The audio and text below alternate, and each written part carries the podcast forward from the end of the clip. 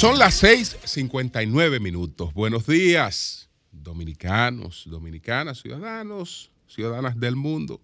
Julio Martínez Pozo, los comentarios de los temas más importantes en el programa de mayor influencia de la radio y la televisión nacionales. En este lunes, en este lunes 22 de mayo del año 2023, buenos días a todo el equipo del Sol de la Mañana, a la audiencia de Sol, la de Telefuturo Canal 23 y los miles y miles de personas que siguen nuestros contenidos a través de las plataformas sociales. Buenos días a todos, a todas. Hoy eh, tenemos anunciada la presentación de RD Elige, pero hemos tenido un inconveniente.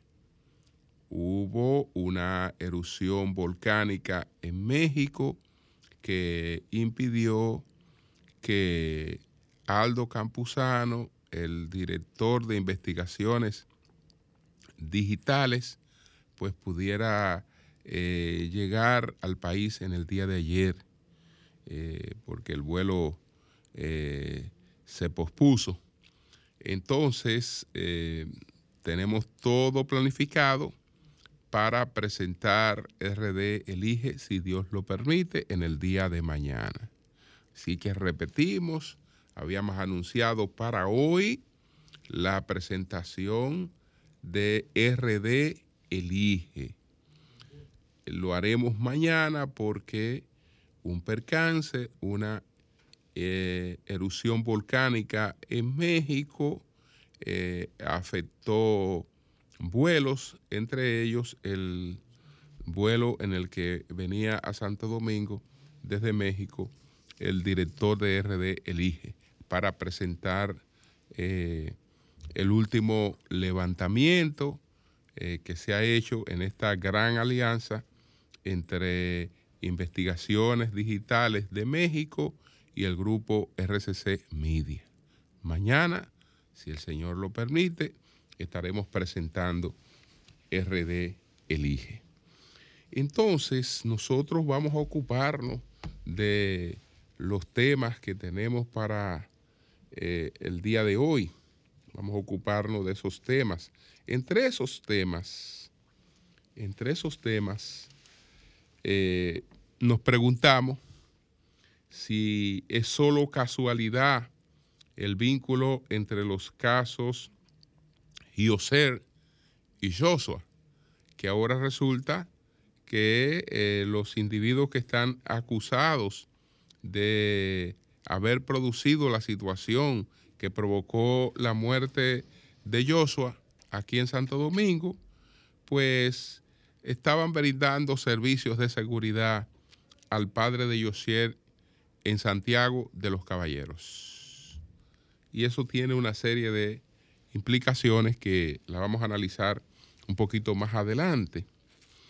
Y hoy eh, hablo también sobre lo vulnerable, lo vulnerable que es la independencia judicial en nuestro país a propósito de la decisión sobre la apelación del caso del caso Odebrecht.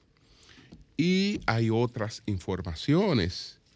Eh, nos alegra que se haya celebrado de manera exitosa la convención del Partido Revolucionario Dominicano. Eh, esta convención, que era una convención de delegados, pues ahí se escogían al presidente, eh, al secretario general y creo que al secretario de organización del, del PRD, y habían dos planchas, una que la encabezaba el ingeniero Miguel Vargas Maldonado eh, con Peggy Cabral y otra en la que estaba Junior Santos con Fiquito Vázquez. Como era de esperarse, la plancha encabezada por el ingeniero Miguel Vargas Maldonado eh, pues alcanzó la mayoría eh, desahogada de los votos. Y la plancha que encabezó Junior Santos reconoció eh, el triunfo de la plancha encabezada por Miguel Vargas Maldonado, descartando que ellos tuvieran otros propósitos, porque se especuló que eh, hay una posible alianza de este sector con el Partido Revolucionario Moderno, el, PRM, y que esta no era más que, que una labor de zapa en, el, en el, PRD. Eh, de hecho, eh, la última vez que conversamos con Fiquito Vázquez, él consideró un error que Miguel Vargas promoviera una candidatura presidencial y entonces le atribuyó a eso eh, la desilusión con alcaldes, etcétera, porque no viéndole posibilidad a Miguel Vargas, eh, ellos entendían que entonces tampoco tenían posibilidad como candidato, porque la posibilidad de un candidato del PRD tiene que ser eh, en el escenario de una, de una alianza.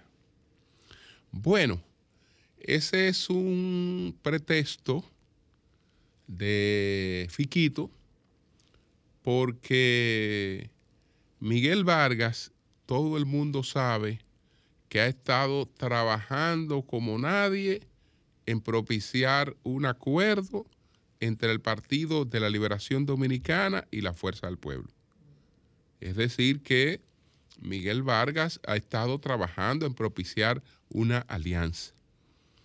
Entonces, eh, la objeción a Miguel Vargas es probablemente por la predilección, en el caso de, de Fiquito, no he tenido oportunidad de hablar con Junior Santos sobre esta situación, de eh, eh, pues una, una alianza con el PRM.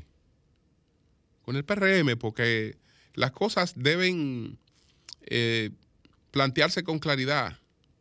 Aquí no, no, la gente no anda, no anda soñando, pero no puede pretender que el otro ande soñando tampoco. Que el otro ande soñando. No, no, no. Eh, cuando hay, hay estos movimientos, aquí hay dos cosas. Aquí hay dos cosas, dos escenarios. O el escenario de apoyo a la reelección del presidente Abinader o el escenario de apoyo a una alianza opositora eh, que es la única que tiene posibilidad de competir con, el presidente Abinader, porque en términos individuales hasta ahora eh, eso no luce muy, muy factible, por lo menos, por lo menos hasta ahora. Que ya veremos mañana qué nos dice en ese sentido RD Elige. Eh, el PRM sigue trabajando en la reelección el presidente Abinader no ha anunciado oficialmente aún que buscará la reelección, pero es innecesario. Él solamente necesitaría hacer un anuncio si es que no se va a presentar. Eso sería la noticia. Si es que no se fuera a presentar, solamente en ese escenario eh, su anuncio sería una novedad, sería una noticia porque todo el mundo está convencido de que el presidente Abinader eh, se va a presentar, tiene eh, la constitución abierta en, ese sentido, se modificó, se modificaron los estatutos del PRM en ese sentido, es decir, todo se ha hecho. Y ya vemos que la dirigencia del PRM está trabajando en eso ya empiezan a lanzarse eh, movimientos reeleccionistas y eso no ocurre al margen del presidente. No puede ocurrir al margen del presidente porque eh, Paliza es el presidente del PRM, pero Paliza también es el ministro administrativo de la presidencia. Entonces no vaya a encabezar un acto político eh, reeleccionista por su cuenta porque a, él se le ocurre estar dando un apoyo al margen. No, no, no. Eh, ellos esperarán eh, que el anuncio oficial del presidente, en el momento en que lo haga, tenga un impacto, pero es evidente que nadie duda de que el presidente Abinader va a buscar la reelección y tiene eh, amplias posibilidades en, el escenario que tenemos configurado, eh, por lo menos hasta, hasta este momento. Entonces, eh, nuestras, reiterar nuestras felicitaciones al PRD, ojalá que esto le ayude a lo que necesita el PRD, que es un, un relanzamiento, sacudirse. El PRD es un partido con una gran historia en, la República Dominicana. El rol de los partidos políticos. El rol de los partidos políticos no es solo ganar elecciones. Los partidos políticos tienen un peso importante en la sociedad porque los partidos eh, participan del debate público y tienen grandes posibilidades de, de aportar en, en muchos sentidos. Entonces, el PRD es una, es, una debería ser una institución eh, política referente en la República Dominicana, independientemente de cuál sea su, situación en el mercado electoral en, esta coyuntura o en, o en, una próxima, en una próxima coyuntura. Entonces, por otra parte, por otra parte, se celebró en Hiroshima, que por cierto, antes de seguir, eh, señores, el Gran Santo Domingo eh, está copado por una humareda. que no sé si es duquesa, no sé cuál es la situación, pero la visibilidad es escasa, escasa por la situación eh, que tenemos eh, con esta humareda que parece una parece neblinosa. Así es que ya veremos cuál es la causa de esta, de esta situación.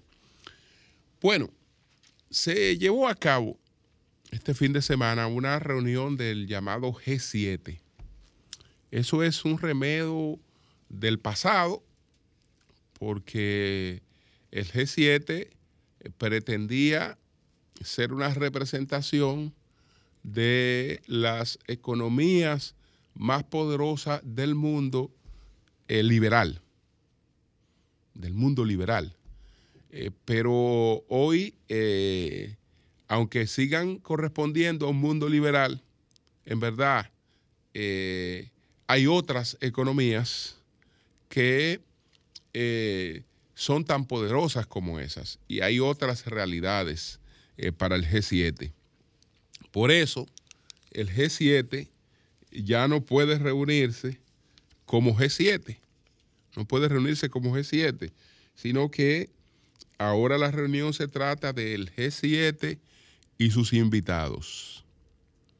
Por eso están invitados allí como eh, eh, Brasil, por eso está Lula, por eso participó Lula en esta cumbre del G7, eh, Brasil, Australia, India, Indonesia, la República de Corea y Vietnam. Estuvieron ahí. El G7, ustedes saben que ahí está Japón, ahí está Estados Unidos, está Alemania, está Francia, está Italia y está Reino Unido.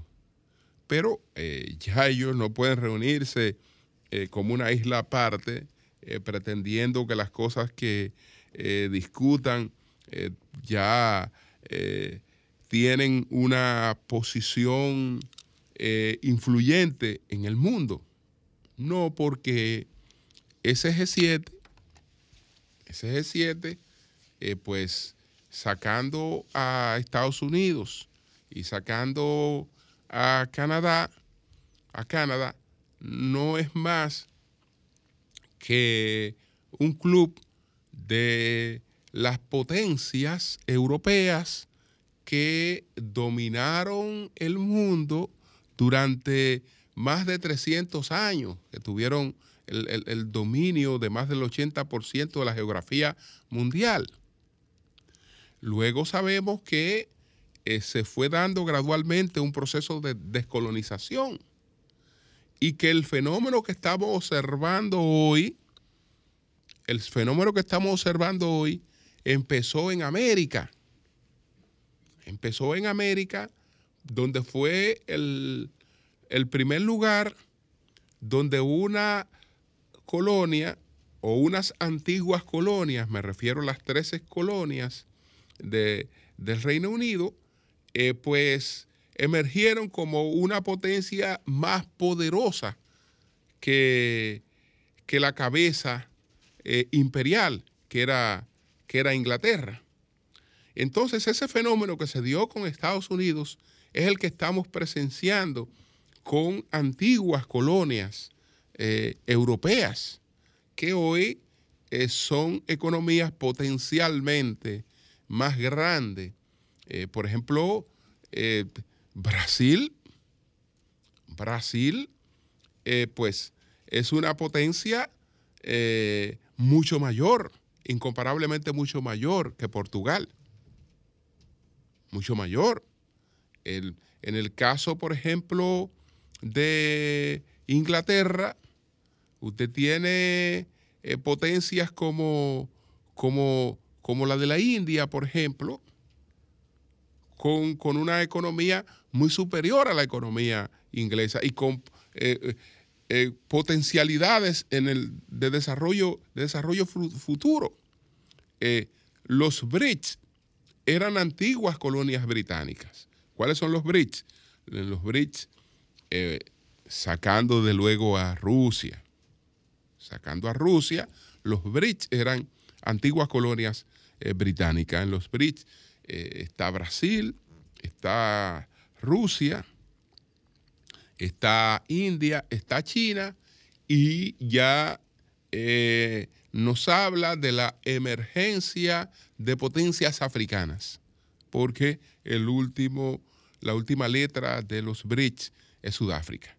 Y ya hay varias economías africanas que eh, realmente están emergiendo eh, como, como, potencias eh, que no pueden estar fuera de la, de la, conversación, que no pueden estar, no pueden sencillamente dejarse, dejarse fuera de la, de la discusión.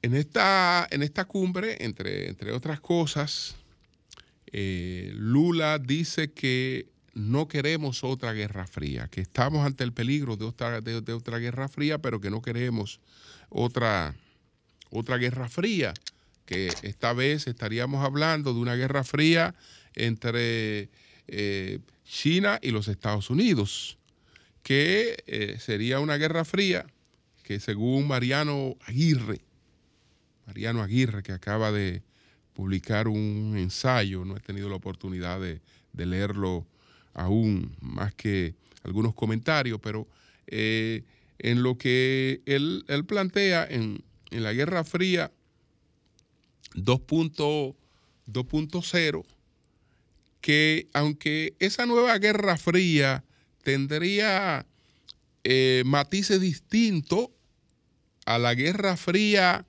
eh, que se superó eh, con la caída del muro de, Berlín, con el derribo del sistema socialista, pues aunque tendría, porque aquí no hay eh, un sistema que trata de sustituir al sistema capitalista, esta vez, sino que con estructuras políticas distintas se busca encabezar el sistema capitalista.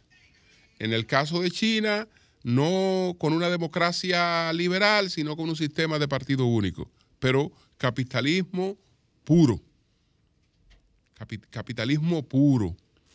Y eh, esto, pues, él, entiende que puede ser mucho más peligroso que el, caso de la Guerra Fría que, vivimos. Lula dice que lo que eh, hay que admitir es que los viejos paradigmas en base a lo que se organizó el mundo eh, pues han desaparecido y que hay que buscar nuevos mecanismos de organización y funcionabilidad económica y sigue abogando por eh, monedas alternas al dólar para el comercio internacional. Eh, todo esto pues seguirá siendo materia de, debate permanente porque todavía no se sabe exactamente eh, hacia dónde conduce todo lo que estamos viviendo, todo lo que estamos presenciando.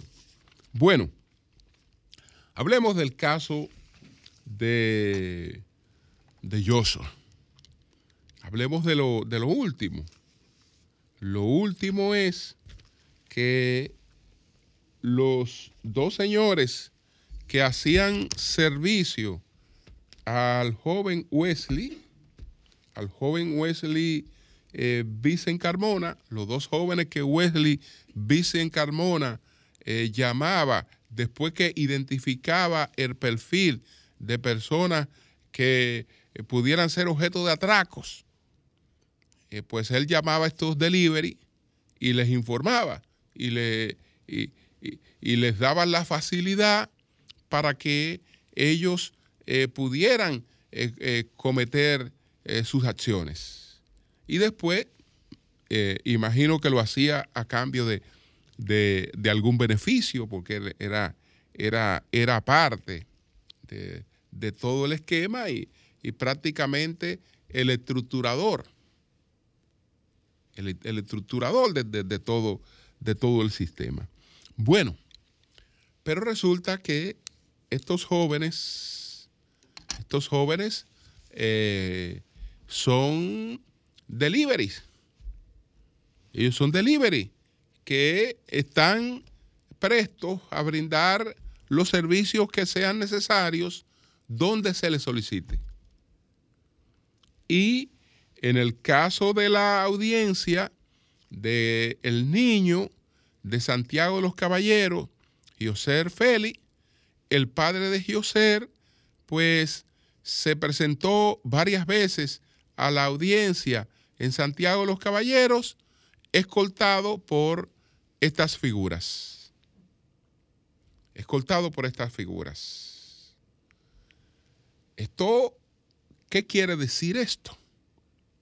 Bueno, en el caso del padre de Gioser, evidentemente que él sospecha que además del hecho eventual de que él venía al país con prenda, con dinero, con cadena, que un amigo lo sabía y que eh, se compuso con otro grupo para, para atracarlo, para atracarlo, él tiene la sospecha de que eh, habían otras cosas, porque ya él no se está protegiendo de un hecho eventual.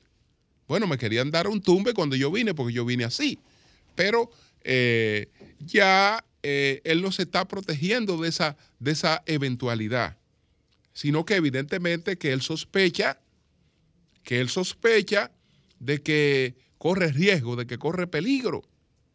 Y por eso, y por eso se, se protege. Pero eso nos dice, señores, cómo anda la sociedad. Porque aquí yo creo que esta es una gran oportunidad, no solo para el Ministerio Público eh, hacer un expediente bien fundamentado en el caso de, la muerte de Joshua, sino que el gobierno, el gobierno, el propio Ministerio Público, la Policía Nacional, deberían hacer provecho de la oportunidad porque probablemente con estos casos se pudieran descubrir muchos otros casos, pero se pudiera actuar contra una estructura que tiene que estar reproducida, porque si estas dos personas son conocidas como personas que brindan esos servicios,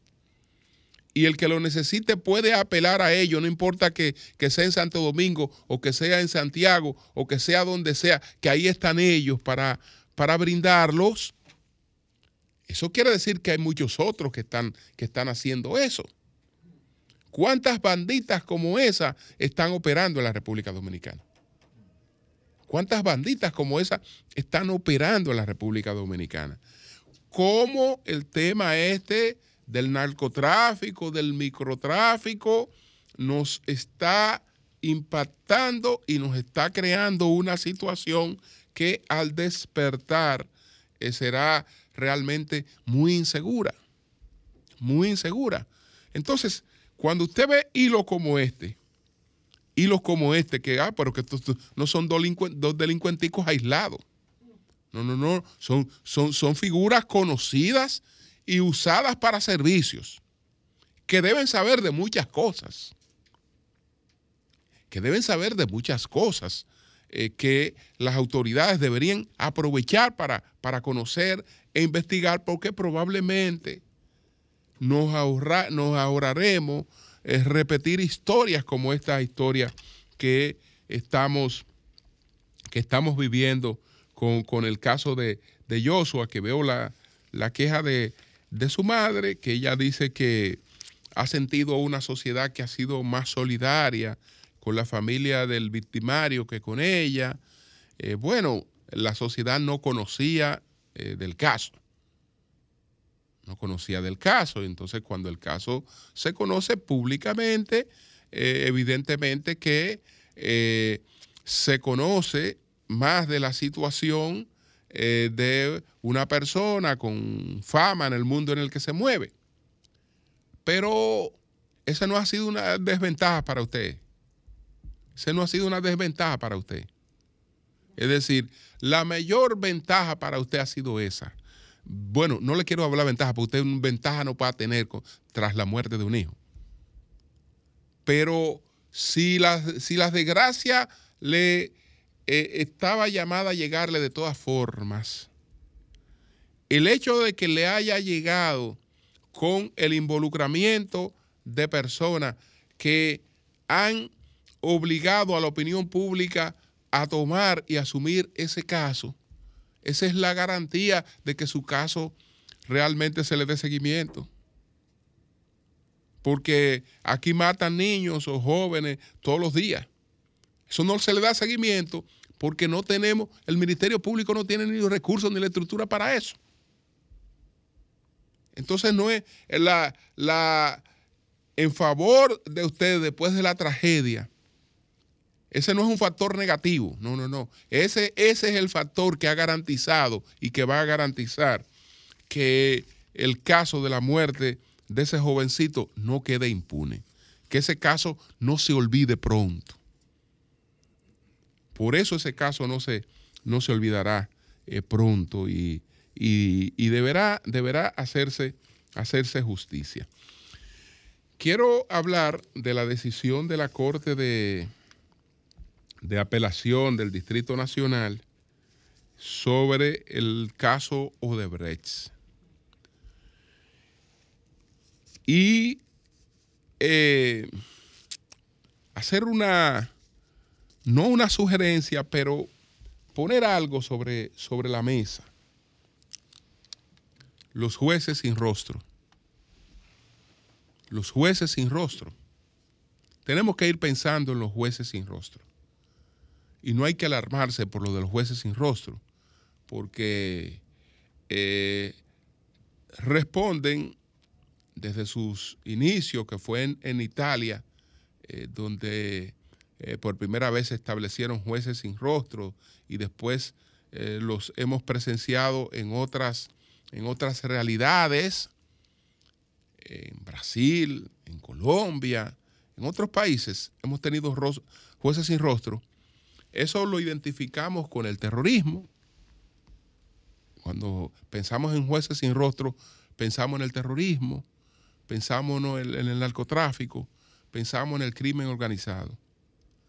Y pensamos que las personas que han de juzgar esos casos tienen que disponer de independencia para poder actuar.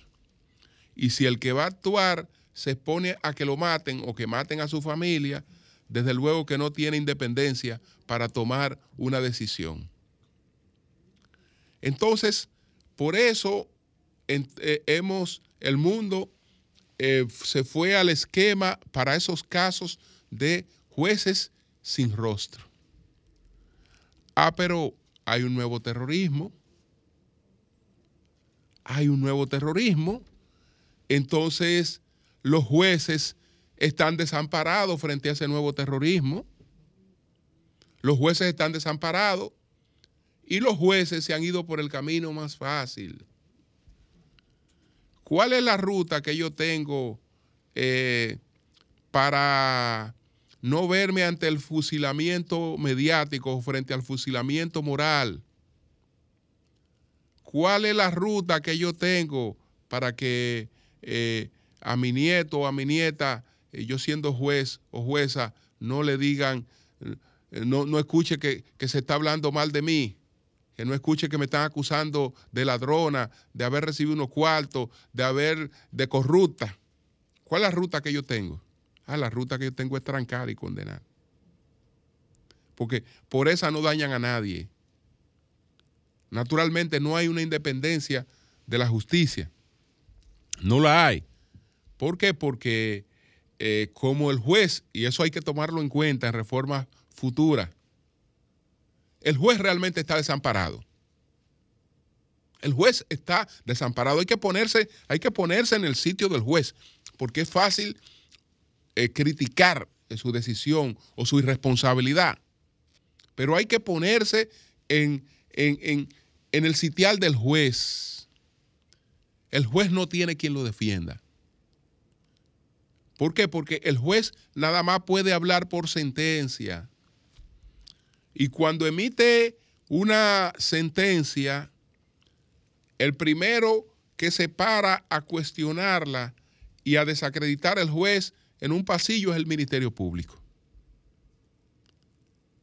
Y eh, a diferencia del Ministerio Público, el juez no tiene, no tiene una cadena mediática porque el Ministerio Público actúa, pero el Ministerio Público tiene respaldo, tiene quienes cuestionan sus decisiones, pero tiene también quienes, quienes eh, respaldan y reproducen sus decisiones y aplauden sus decisiones. Es decir, el Ministerio Público no está desamparado. El Ministerio Público tiene lo que se requiere para actuar en una sociedad dominada por los criterios de opinión no está desamparado. El juez sí. El juez sí, porque el juez emitió una sentencia. A partir de ahí no puede decir absolutamente más nada y entonces se lo lleva el diablo en, en términos de todo lo que tiene que enfrentar. Por eso el juez realmente no está en condiciones de actuar con independencia. Por eso no está en condiciones de actuar con independencia porque eh, en las cortes eh, de, primer grado, eh, en, en cortes de apelación, etcétera, el juez está solo. Está solo frente, frente a la sociedad. Entonces se expone realmente a un fusilamiento mediático. A los jueces le, le, le, taparon el rostro para evitar que lo mataran físicamente. Pero estos jueces saben que se le, que se les fusila moralmente. Y ellos están desamparados frente al fusilamiento moral. Están desamparados frente a ese fusilamiento. Y por eso actúan con ese grado de irresponsabilidad. Además, ¿qué pasa? Que yo nada más me, pongo a perder. Pues yo voy a interpretar aquí la justicia como es y como debe ser. Me van a caer encima, me van a caer todos los palitos encima pero además de que me van a caer todos los palitos encima, hay 13 vacantes para altas cortes que aquí se van a decidir en los próximos días. Coño, yo me voy a quedar fuera de eso. Yo me voy a quedar fuera de eso. Y, además desacreditado. Sin, sin que eh, tal vez haya alcanzado ningún beneficio. Pero eso no importa. porque lo que importa es cómo la gente juzgue y diga de toda la persona. En ese escenario, señores, nosotros no tenemos independencia judicial. No la tenemos. No la tenemos. Por eso este grado de irresponsabilidad. Por eso este grado de irresponsabilidad. Y quise empezar por tratar de, de comprender el escenario en lo que se encuentran los jueces, para que después veamos cuáles son los alegatos para es ratificar una condena que a todas luces se impuso porque las juezas que la dispusieron eh, estaban en las mismas condiciones que esta Corte de Apelación que ahora, que ahora toma esta decisión bajo el miedo de, de los estados de opinión. Bajo eso, aterrorizados, aterrorizados por los efectos que pudiera tener eh, en términos eh, de opinión una, una, decisión objetiva, apegada a, la, a, las letras de las leyes.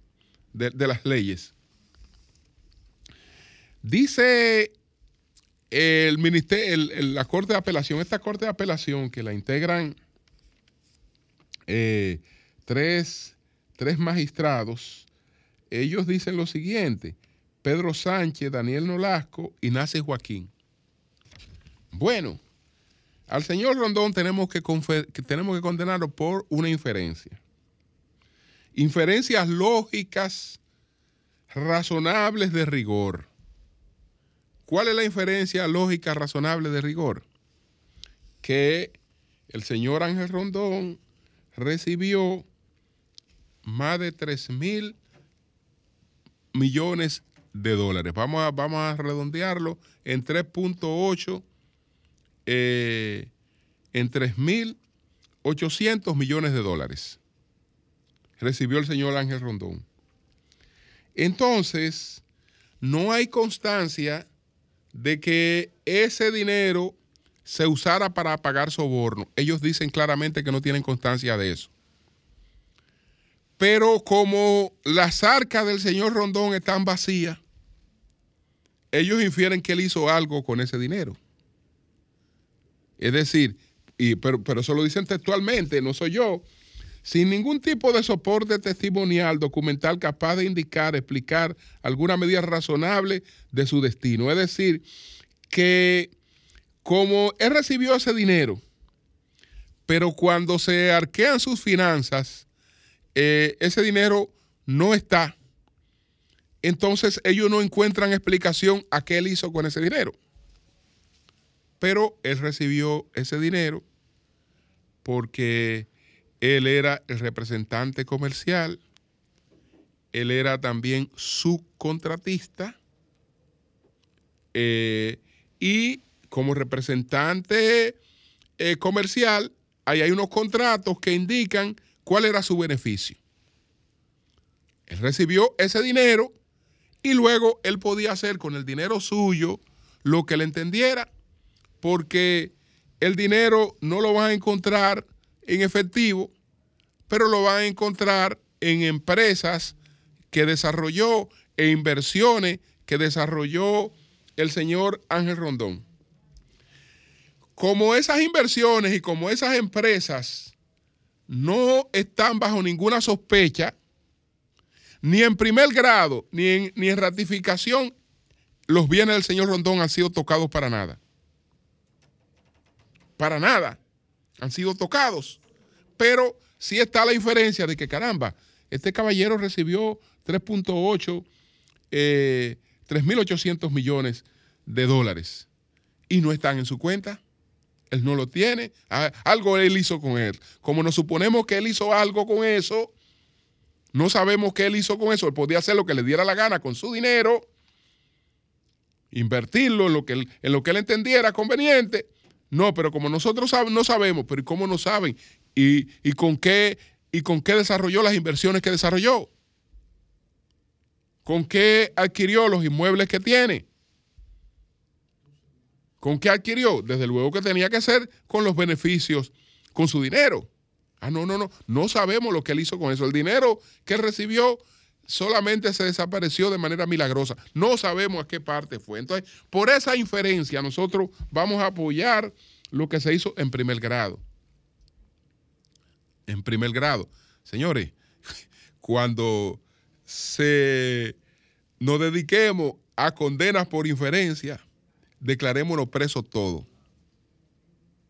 Y condenados todos. Condenados todos porque tú tienes que tener la más mínima prueba de que hubo soborno. Pero la más mínima, no, no sabemos. Lo único que hay una inferencia. Pero ellos lo explican. Ellos lo explican y, esa, y, esa, y esa es la base de esa decisión. No, no, fue que recibió tanto. Y cuando se arquean las finanzas, ahí no está ese dinero. Entonces, él hizo algo con eso. Bueno, pero ¿y, cómo sabemos que, lo que hizo fue exactamente eh, ilegal o ilegítimo? No, no, no, porque ustedes tienen que decir, no, él hizo esto con esto y, detrás de esto entonces pasó esto. No, no, no, no sabemos. Pero vamos a mantener la condena a una persona por eso. En el caso de, de Víctor de Arrúa, lo condenamos por lavado de activos. Pero el lavado de activos tiene que tener un delito precedente. Y se justificaba la, la acusación de lavado de activos porque ustedes decían que ese señor había recibido soborno. Ah, no, no el, caso de él no podemos relacionarlo con los sobornos de Odebrecht, porque no tenemos ninguna prueba para relacionar su caso con los sobornos de Odebrecht. Lo que sabemos es que eh, su patrimonio se incrementó. Entonces, eh, al saber eso, entendemos que eh, ahí hay, se sustenta una declaración de lavado de activos, pero pero por lo menos investiguemos qué fue lo que pasó con el patrimonio de él y busquemos la prueba para decir, mire, y encontramos esta prueba y esta prueba y aquella prueba y esta prueba. No, nada de eso. Nada de eso. Entonces, todo esto, señores, se produce porque en estas circunstancias, en estas circunstancias, todo el que está involucrado en casos que tiene que examinarlo y verlo una justicia independiente, que se encomiende a Dios. Que se encomiende a Dios, porque eso es difícil que aparezca y desde luego que hay que tomar en cuenta, muy en cuenta, el desamparo ante el que se encuentran los jueces. Yo no quisiera estar en los zapatos de un juez. Yo no quisiera estar en los zapatos de un juez que está expuesto al fusilamiento moral, a la descalificación moral y ética por el simple hecho de tener una lectura de apegada a la ley. Entonces, si me da más resultado, olvidarme de eso, déjame agarrarme de que, cualquier tontería, porque por esta tontería nosotros no nos van a descalificar.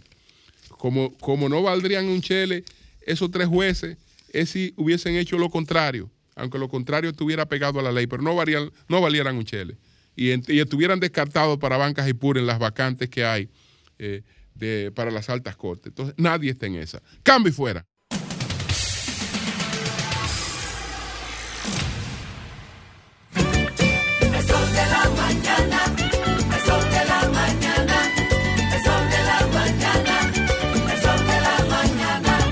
Con este tapón y tú de camino al banco. No, hombre, no. No te compliques y resuelve por los canales Banreservas. Más rápido y muchísimo más simple. No te compliques y utiliza los canales Banreservas. Tu banco fuera del banco. Banreservas, el banco de todos los dominicanos. Cada mañana trae con ella el sabor de los mejores deseos, que se van multiplicando y nos salen hasta en la taza. Esa taza que nos transmite con su aroma y sabor, la buena onda que nos mueve con una sonrisa y que llevamos con nosotros en todo momento. A cada taza de café Santo Domingo siempre le sale ese sabor a lo mejor de lo nuestro. Cuéntanos, ¿qué dice tu café? Café Santo Domingo, lo mejor de lo nuestro. Ya está circulando la edición impresa y digital del libro Presidentes Dominicanos en la Historia, 1844-1966, de la autoría de Eury Cabral. una publicación donde se analizan hechos y situaciones especiales de 47 mandatarios, desde Pedro Santana hasta Héctor García Godoy, presidentes dominicanos en la historia, un libro para leer, aprender y educar. A la venta en la página señalestv.com y en las principales librerías dominicanas. Presidentes dominicanos en la historia. Una experiencia para conocer las ironías del poder. No puedes dejar de leerlo. Para la calor, LH Internacional tiene tu aire acondicionado. Prende el aire, que tengo calor. Prende el aire en el mes de mayo tenemos ofertas para mamá, para papá y para ti también. 809-578-4105 para todo el país. LH Internacional tiene tu aire acondicionado. Prende el aire, que tengo calor. Prende el aire, que tengo calor.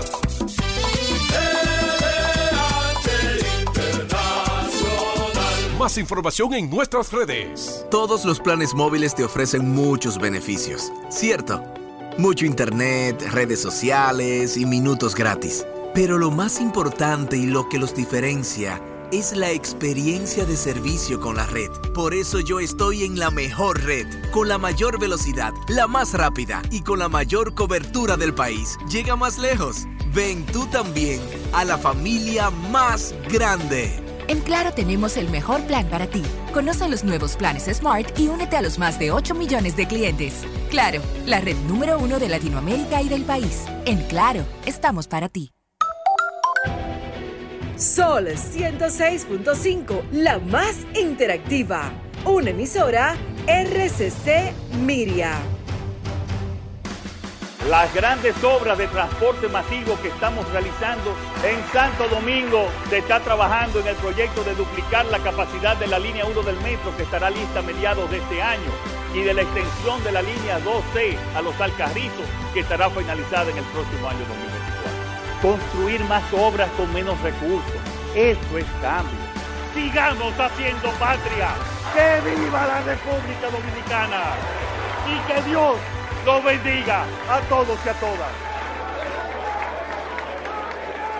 Me siento demasiado feliz, resuélvele a mamá está aquí. Estaba loco que llegara el día para comprar un boleto para la vieja mía. Tú estás loco, pana, ya yo lo sabía. Con una máquina dura ya se ganaría. 25 Jeepetas Hyundai Venue 2023. Compra tus boletos por solo 100 pesitos en los puntos de venta de Leisa, Caribe Express, Hipermercado Sole y Agencias Loteca.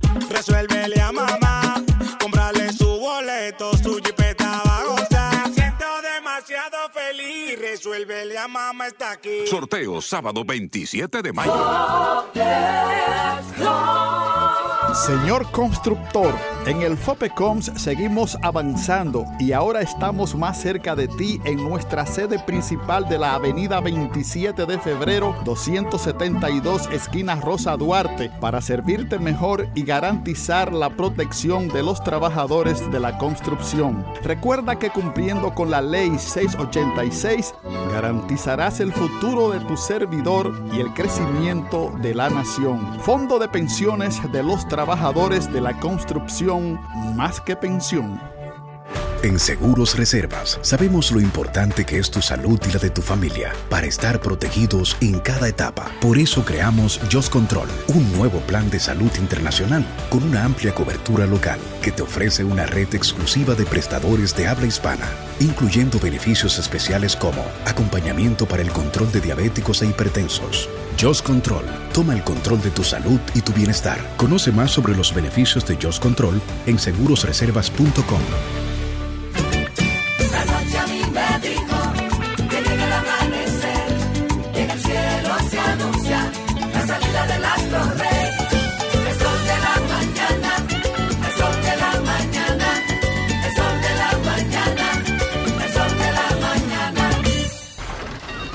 Comunícate 809-540-1065.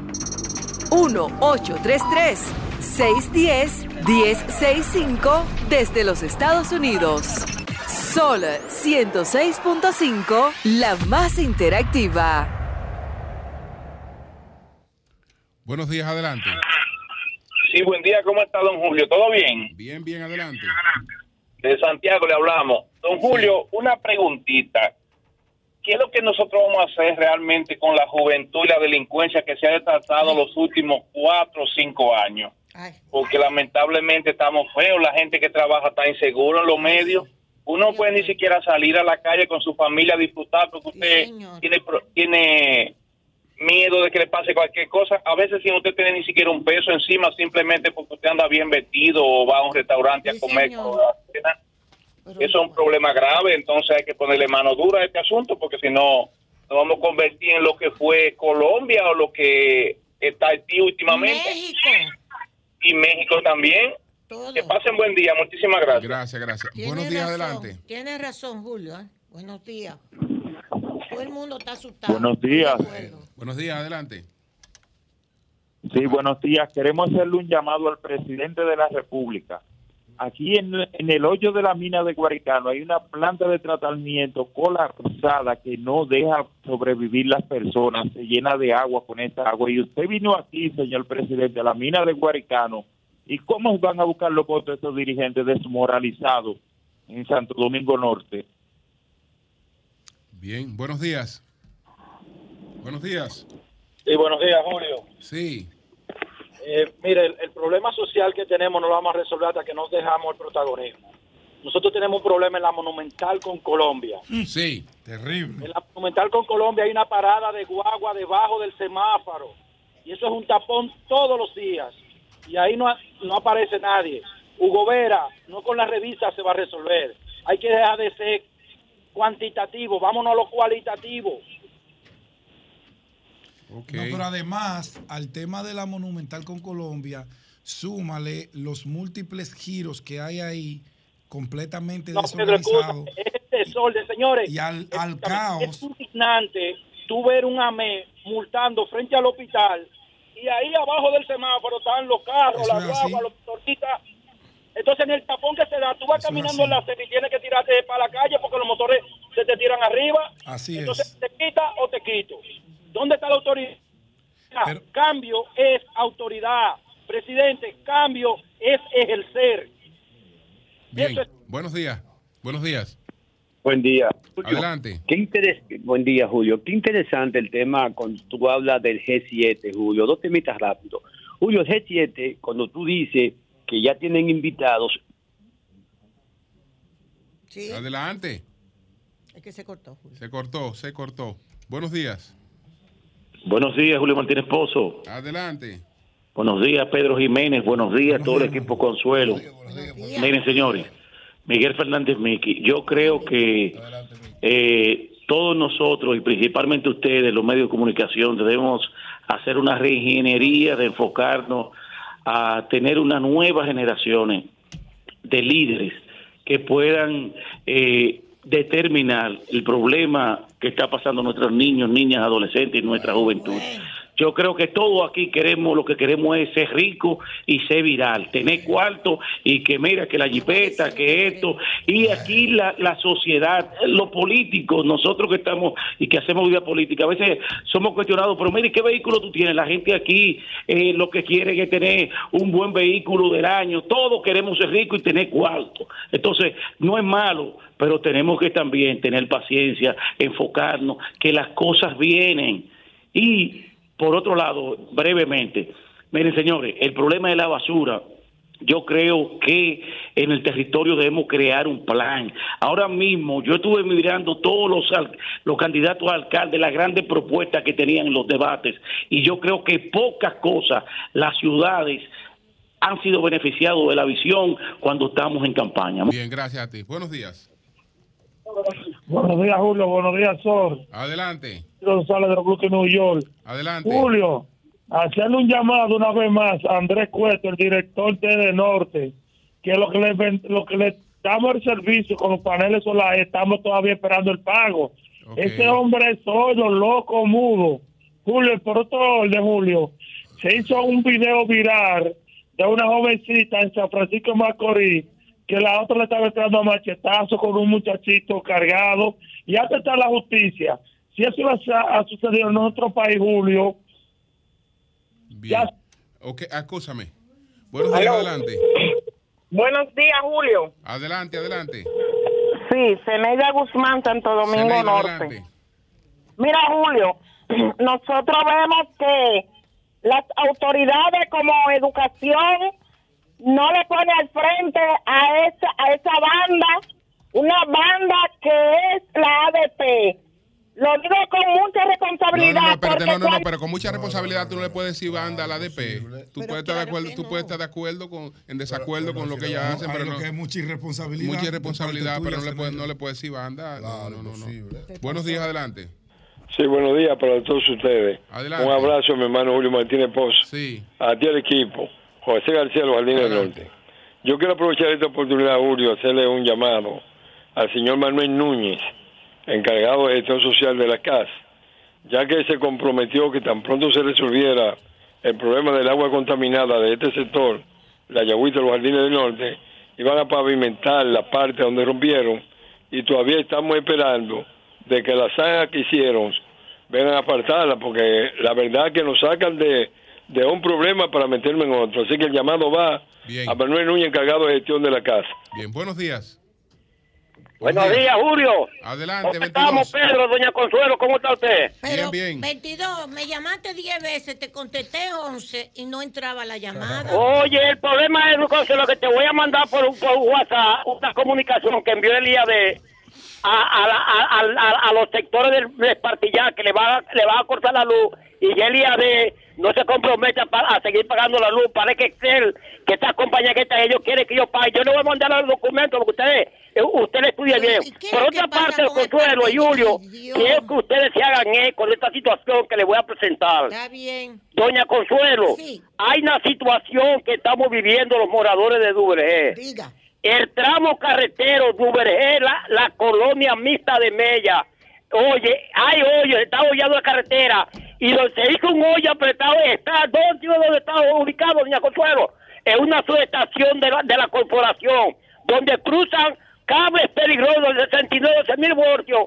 Y me he cansado, doña Consuelo, mi hermana, oye lo a decir, por los clavos de Cristo. ¿Y cómo es posible que obras públicas aquí en Duvergé no ha podido arreglar eso? Va, a- va a accidente y puede morir mucha gente. por- 22, 22, mándame eh, la ubicación exacta para llamar al Sí. ministro de Obras Públicas, buen que día. él lo va a reparar. Buen día. Tú lo vas a ver.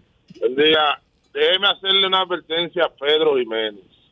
Pedro, ten cuenta. Vamos a ver. Yo no soy. Adelante, que tú no eres- Adelante con tu advertencia. Esa línea se está cortando. ¿eh? y la línea de que le bajaron Bueno. a él también. Buenos días, adelante. Buen día, buen día, equipo del Sol. Charlatán.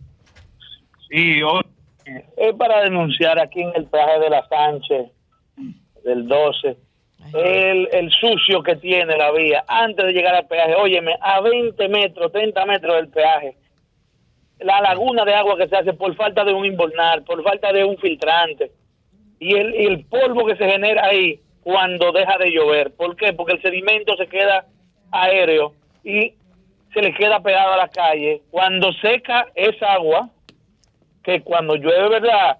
Se hace un cúmulo de agua enorme. Cuando eso seca es un polvo que no hay quien lo aguante, enfermándose todo el mundo de eso. Bien. De ese residencial que queda ahí al lado. Por favor, a ver si, si obra pública presta atención a esto, porque antes no era así. Bueno, pues muchas Esta- gracias a ti. fuera.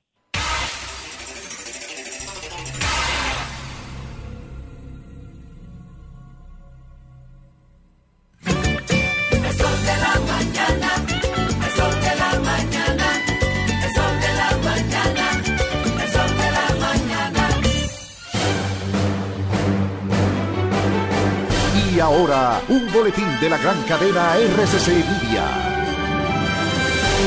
La Oficina Nacional de Meteorología prevé para este lunes desde horas matutinas aguaceros en las regiones este y sureste, en especial en San Cristóbal, San Pedro de Macorís, el Gran Santo Domingo, La Romana y la Altagracia. Por otra parte, el presidente de la Junta Central Electoral, Román Jaques, dijo que en los próximos días la entidad responderá a los partidos de oposición que pidieron la reconsideración de la resolución sobre las reservas de candidaturas. Finalmente, el Papa Francisco pidió al mundo que no se acostumbre a los conflictos, la guerra y la violencia a recordar la situación en Ucrania y Sudán. Para más detalles, visite nuestra página web rccmedia.com.do. Escucharon un boletín de la gran cadena RCC Media. Mis alas se abren cuando tú me besas y está claro que voy conectado a ti. Luces de colores, mundos infinitos. Si lo hacemos juntos todos, todo es más bonito. Todo el mundo está cambiando, todo para bien. Todo el mundo está cambiándose a una misma red. Si tu calendario dice que ha llegado el tiempo, yo te invito a que seas parte. Es el momento, yo soy claro. Y siendo claro me siento feliz. Yo soy claro. Aquí yo sigo estando para ti. Yo soy claro. Como también es claro lo que siento. Yo soy claro. La red que multiplica los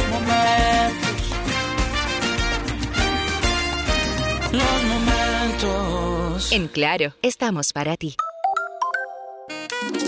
A ti que te esfuerzas cada día, que buscas el sustento para los tuyos, comprometido con lo que haces y lo que ofreces.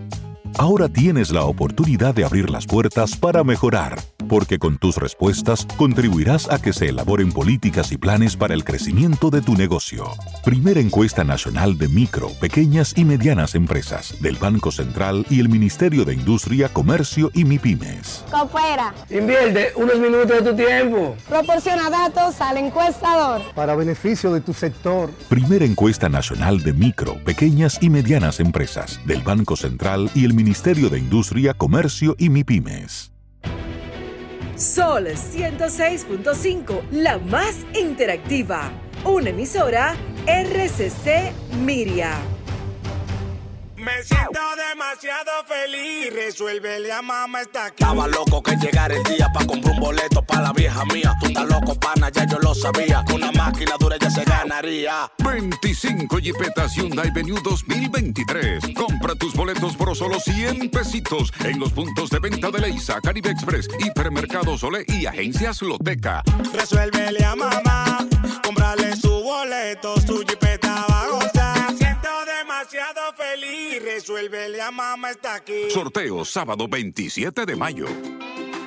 Por naturaleza, somos seres felices. Disfrutamos de quienes nos rodean. Luchamos para alcanzar nuestras metas.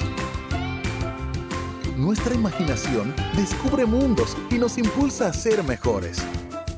Por eso buscamos el mejor sabor de la naturaleza. Yogurt Rica. Encuéntralos en nuestros nuevos sabores. Natural sin lactosa, chocolate, piña y piña colada. Con menos azúcar y mejor sabor. Perfeccionamos lo mejor de la naturaleza porque la vida es rica. Soy Idanis Rodríguez, comisionado del Departamento de Transporte de la Ciudad de Nueva York.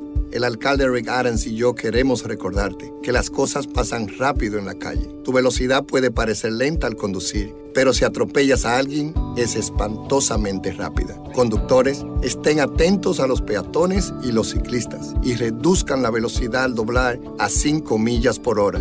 Recuerda, el exceso de velocidad arruina vidas. Reduce la velocidad.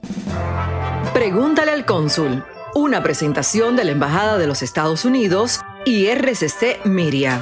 Complete su formulario DS-260 como está en su pasaporte. Al llenar su formulario DS-260 para su visa de inmigrante, la información que ponga en él debe coincidir con la información en su pasaporte. Asegúrese de llenarlo correctamente. Cuando los oficiales consulares revisan su solicitud de visa, utilizan la información en su formulario DS-260 para procesar su caso. Por esta razón, la información información en su DS-260 debe estar completa, correcta y debe ser igual a la información de su pasaporte. Por ejemplo, usted debe incluir todos los nombres de pila y sus apellidos correctamente como están en su pasaporte. Si su nombre en su pasaporte es Juan José Ramírez Santos, usted debe escribir el nombre completo en su formulario DS-260. Juan José Ramírez Santos. Para preguntas, por favor enviar un correo a su por rayita dominicanrepublic arroba ustravel2.com. Para más consejos consulares e información actualizada, síganos en Twitter, Instagram y Facebook, arroba Embajada USA en. Escuchaste un servicio de la Embajada de los Estados Unidos y RCC Miria.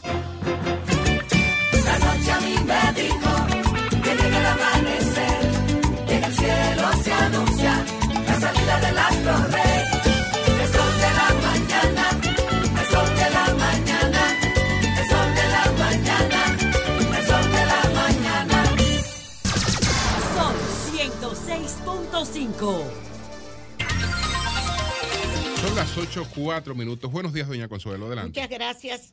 Bien, señores, primerísima, primerísimamente, yo oí eso. Se dice así, ¿eh? Yo en mi Suena vida- feo, pero se, Se oye feo, ¿verdad? pero se dice. Pero lo dijo una gente de que primerísimamente. ¿Y el nivel de la gente? ¿Eh? Una gente con Sí, muy, muy, muy leída y escribida.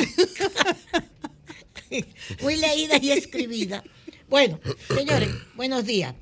Eh, felicitar al PRD, a Miguel Vargas, a doña Peggy Cabral. Ahí están, presidente y secretaria general, y a Ramón Pimentel, secretario de organización para el periodo 2023 al 2027. Qué bueno. Al PRD. A Junior, que, que qué bueno que participaron, pero tengo entendido, como explicaba Julio, que puede ser que haya un acuerdo o de respaldar esta, este resultado de la convención o, o, o- o- o lo dejo ahí, lo dejo ahí, lo dejo ahí. Ojalá que sea ese, respaldar el, el resultado de la convención. Pero Junior, Junior reconoció la derrota. Ayer yo vi un video que me mandaron donde él- Fiquito. y Fiquito ya no hay nada que hacer después que usted reconoce eh, que perdió, Sí. ya no hay ningún recurso que usted pueda alegar. Y la ventaja y la importancia de esto fue con la holgura que Miguel le ganó. Muy Creo que fue exacto. 76 a 24. 76%. Entonces ahí no hay nada que reclamar. Bueno, pero tú sabes que, perdón, Ellos tienen, ellos tienen que ya decirle a la gente que se comprometieron que ese eso no va. comentario mío se, se oyó bien. Lo hago otra La vez. tos. Ese era su comentario. Es excelente comentario. Muy bueno, Muy profundo. Muy Tradúcelo, tradúcelo. Fundamentalmente. Traducción profundo. libre. Bueno, vamos señores, mire, el G7, el G7 se reunió y ustedes saben lo que es el G7, que son esas principales economías del mundo, están invitando otras economías como la brasileña, en este caso, a donde Lula, a donde Lula dio unas declaraciones llamando a actuar rápido frente a la crisis de Haití. O sea que en el G7, Lula, el presidente Lula, hizo un llamado a las naciones en la cumbre del G7, eso es importante, a que se actúe frente a la crisis de Haití, que ya, que hay que entrar en Haití, que hay que ayudar a Haití. Estados Unidos acaba de nombrar su embajador en Haití, que qué bueno, aquí no lo ha nombrado, sabrá Dios por qué, bueno, pues no le da la gana. Y, ok, pero en Haití sí lo nombró el embajador.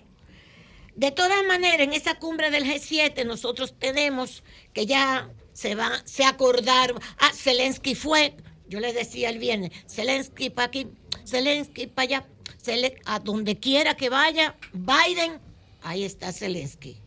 Donde quiera que esté Occidente, ahí está el presidente Zelensky, lo cual me parece muy bien.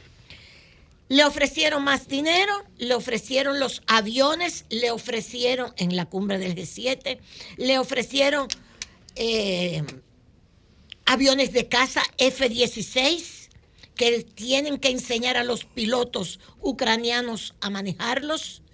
Y le ofrecieron, ¿cuánto fue que le ofrecieron ahora?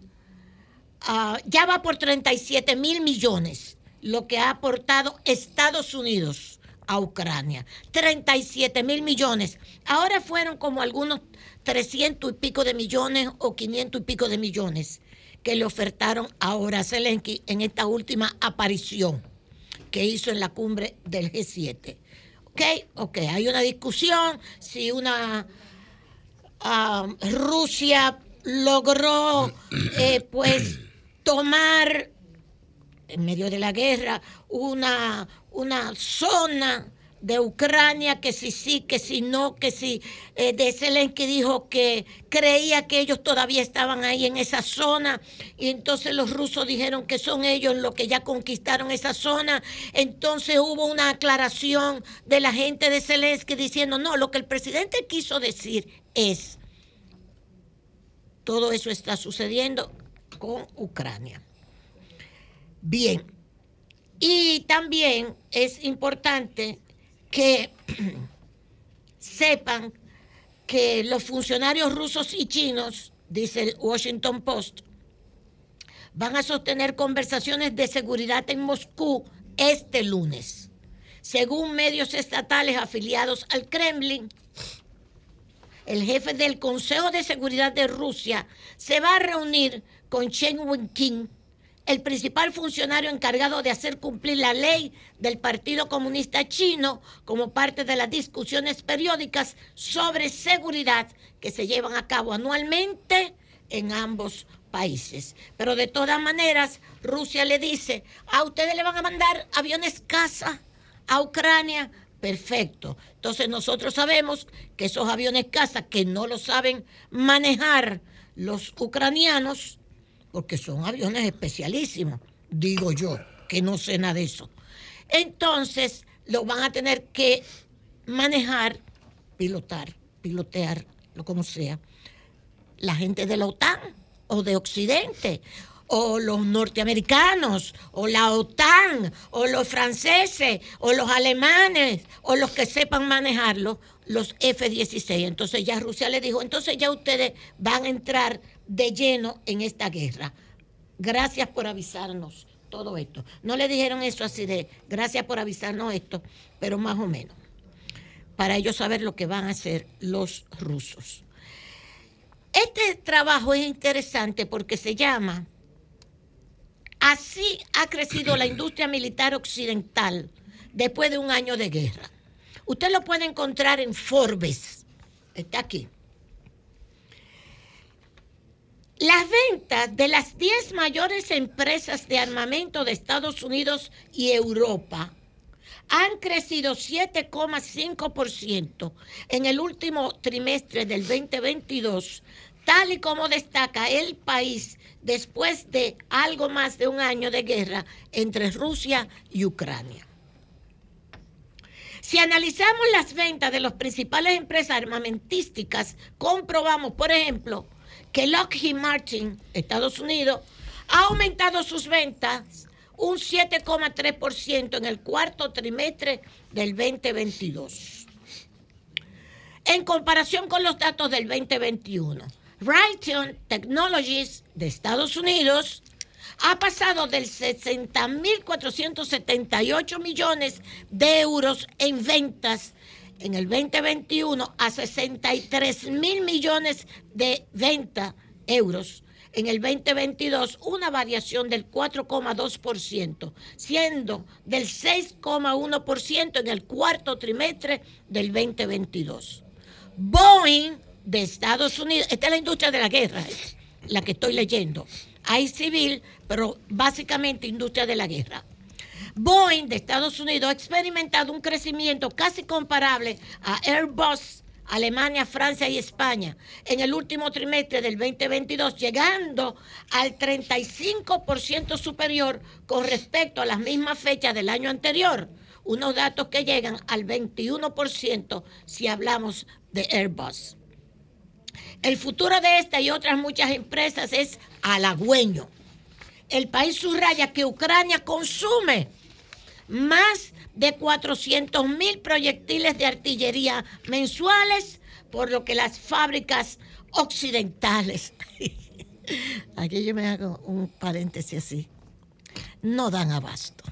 O sea, este, la industria de la guerra, principalmente norteamericana, Alemania, francesa, todas están creciendo enormemente con la guerra de Ucrania. Lo entendemos, Señor, y te seguimos adorando. Hay otro trabajo hoy también en el New York Times. Las empresas emergentes llevan el espíritu de Silicon Valley a un complejo militar industrial eh, moderno, moderno, perdón. Las pequeñas empresas tecnológicas estadounidenses también están en un rápido movimiento de crecimiento, ofertando una serie de- de- de mercancías interesantísimas. Por ejemplo, Capella Space es una empresa emergente de San Francisco. Está construyendo una flota de satélites pequeños y económicos que puedan rastrear a las tropas enemigas mientras se mueven de noche o bajo una capa de nubes que los satélites ópticos tradicionales no pueden ver. Esa es una empresa de la industria de la guerra de Estados Unidos pequeña. Capella Space. Hay otra, por ejemplo, Forten Technologies, una pequeña empresa aeroespacial de Utah, quiere proporcionar al Pentágono un nuevo tipo de aeronave, aeronave no tripulada que pueda desactivar los drones enemigos. Otra empresa, Hawkeyes 360, una empresa con sede en Virginia, ha utilizado fondos de capital privado para lanzar sus propios satélites que utilizan ondas de radio emitidas por equipos de comunicaciones y otros dispositivos electrónicos para detectar la presencia de concentraciones de tropas enemigas. Y así sigue enumerando este artículo de hoy en el New York Times, cómo empresas pequeñas están también interesadas en la industria de la guerra y salvo que hay una burocracia muy grande del Pentágono, del Departamento de Defensa, estas empresas están esperando, ansiosas, que todas estas cosas que ellas están haciendo, fabricando, pues se la compren, por lo menos eh, para que la usen en Ucrania. Tiene que ser, ¿verdad? Digo yo o en la próxima guerra, tercera guerra mundial, qué sé yo. Pero ellas están muy interesadas en seguir aumentando sus ganancias con la industria de la guerra. Lo único que les voy a recordar es que esto no es nuevo. Por cierto, vi un reportaje en la televisión, pero es de la televisión rusa, quiero aclararlo.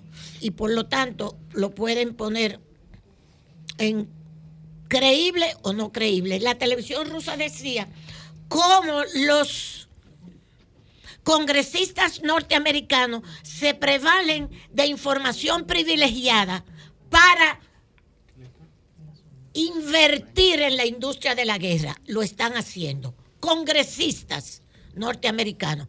Caso, que ese sí yo lo conocí y lo hablamos el hijo de Nancy Pelosi. Ponme la foto, eh, eh, eh, Jovita, del hijo de Nancy Pelosi. ¿Ustedes se acuerdan cuando en abril Nancy Pelosi, siendo la presidenta, la vocera del Congreso, fue a Taiwán? Ahí está la foto. Ese que está en un círculo rojo es el hijo de Nancy Pelosi. Paul Pelosi Jr., el hijo de Nancy Pelosi, no, no se sabía que él iba en ese viaje a Taiwán. ¿Qué pasa? Que si usted busca quién es el hijo de Nancy Pelosi, que usted lo ve ahí, no se sabía que él iba en el viaje. Apareció en la foto porque apareció en esa foto. Oh, pero el hijo de Nancy está aquí. en Taiwán con ella.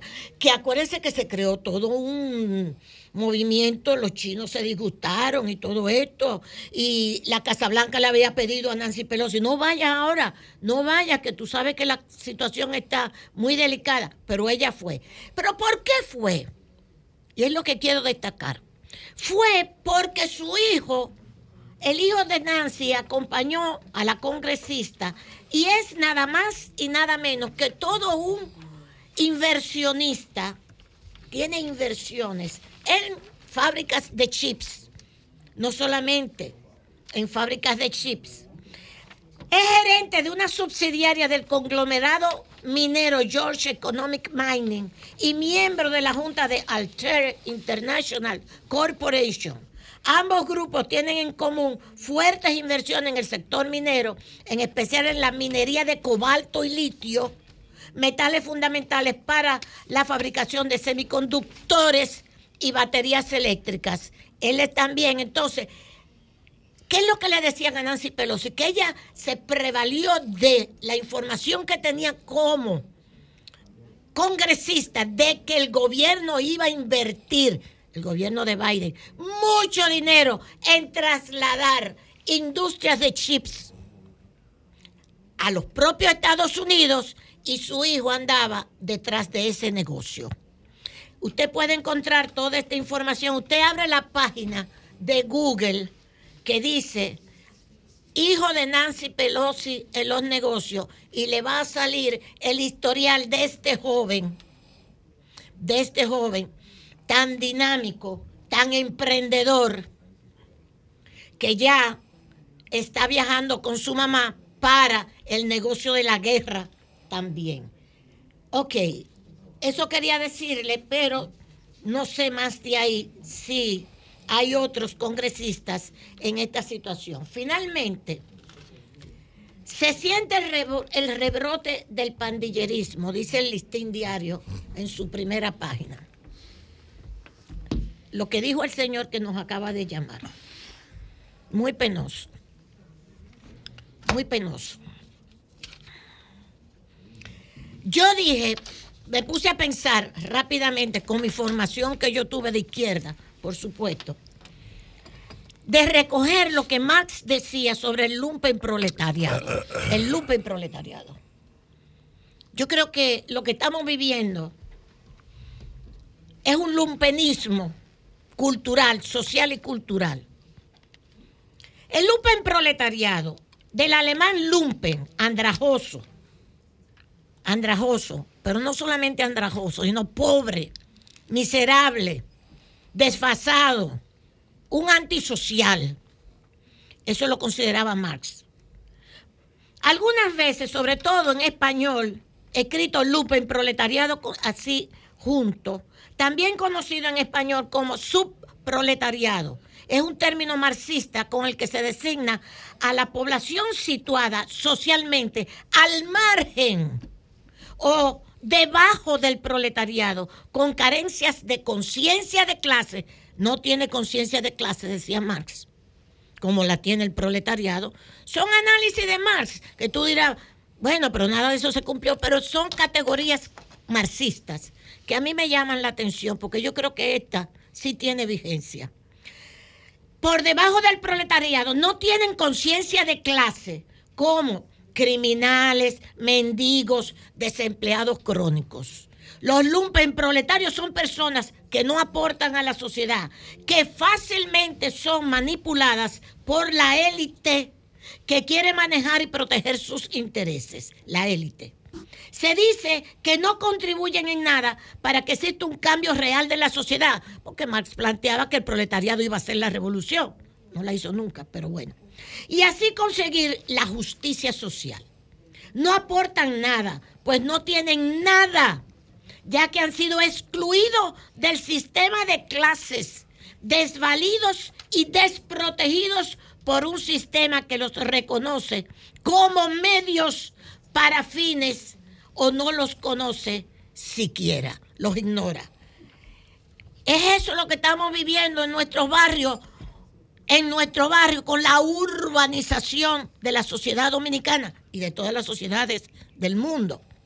la de República Dominicana, ese proceso urbanizador, Carlos Dore Cabral, quien fuera mi esposo, dicho sea de paso, estudió eso en la universidad e hizo todo un trabajo, su tesis para graduarse en la John Hopkins fue sobre el proceso rápido de urbanización de República Dominicana, como no lo había tenido otra sociedad en América Latina.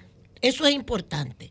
Pero lo que más quiero también decir es, ¿es eso el pandillerismo?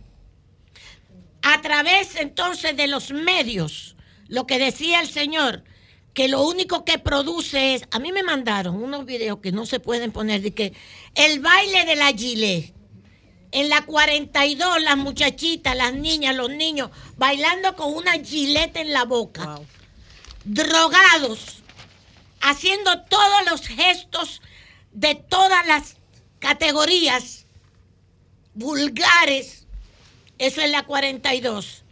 Y de ahí salen estos héroes que han creado esta cultura del lumpen. Del lumpen, porque son unos desclasados. Ellos no tienen la culpa. Es la sociedad que lo ha hecho. Ellos no son los responsables. De, ellos son víctimas de un tipo de sociedad que crea esa desigualdad. Ellos son víctimas. Siempre lo he dicho. Pero indudablemente que yo creo que estamos viviendo la época del lumpenismo social y cultural. Que Dios nos ampare. Bien.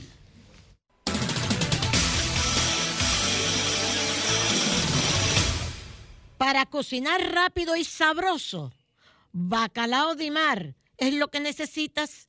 No hay que hervirlo, no hay que limpiarlo, no hay que desalarlo. Está listo para cocinar.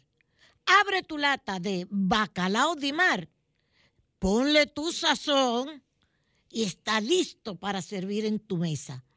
Bacalao de mar, listo para cocinar. De la mañana,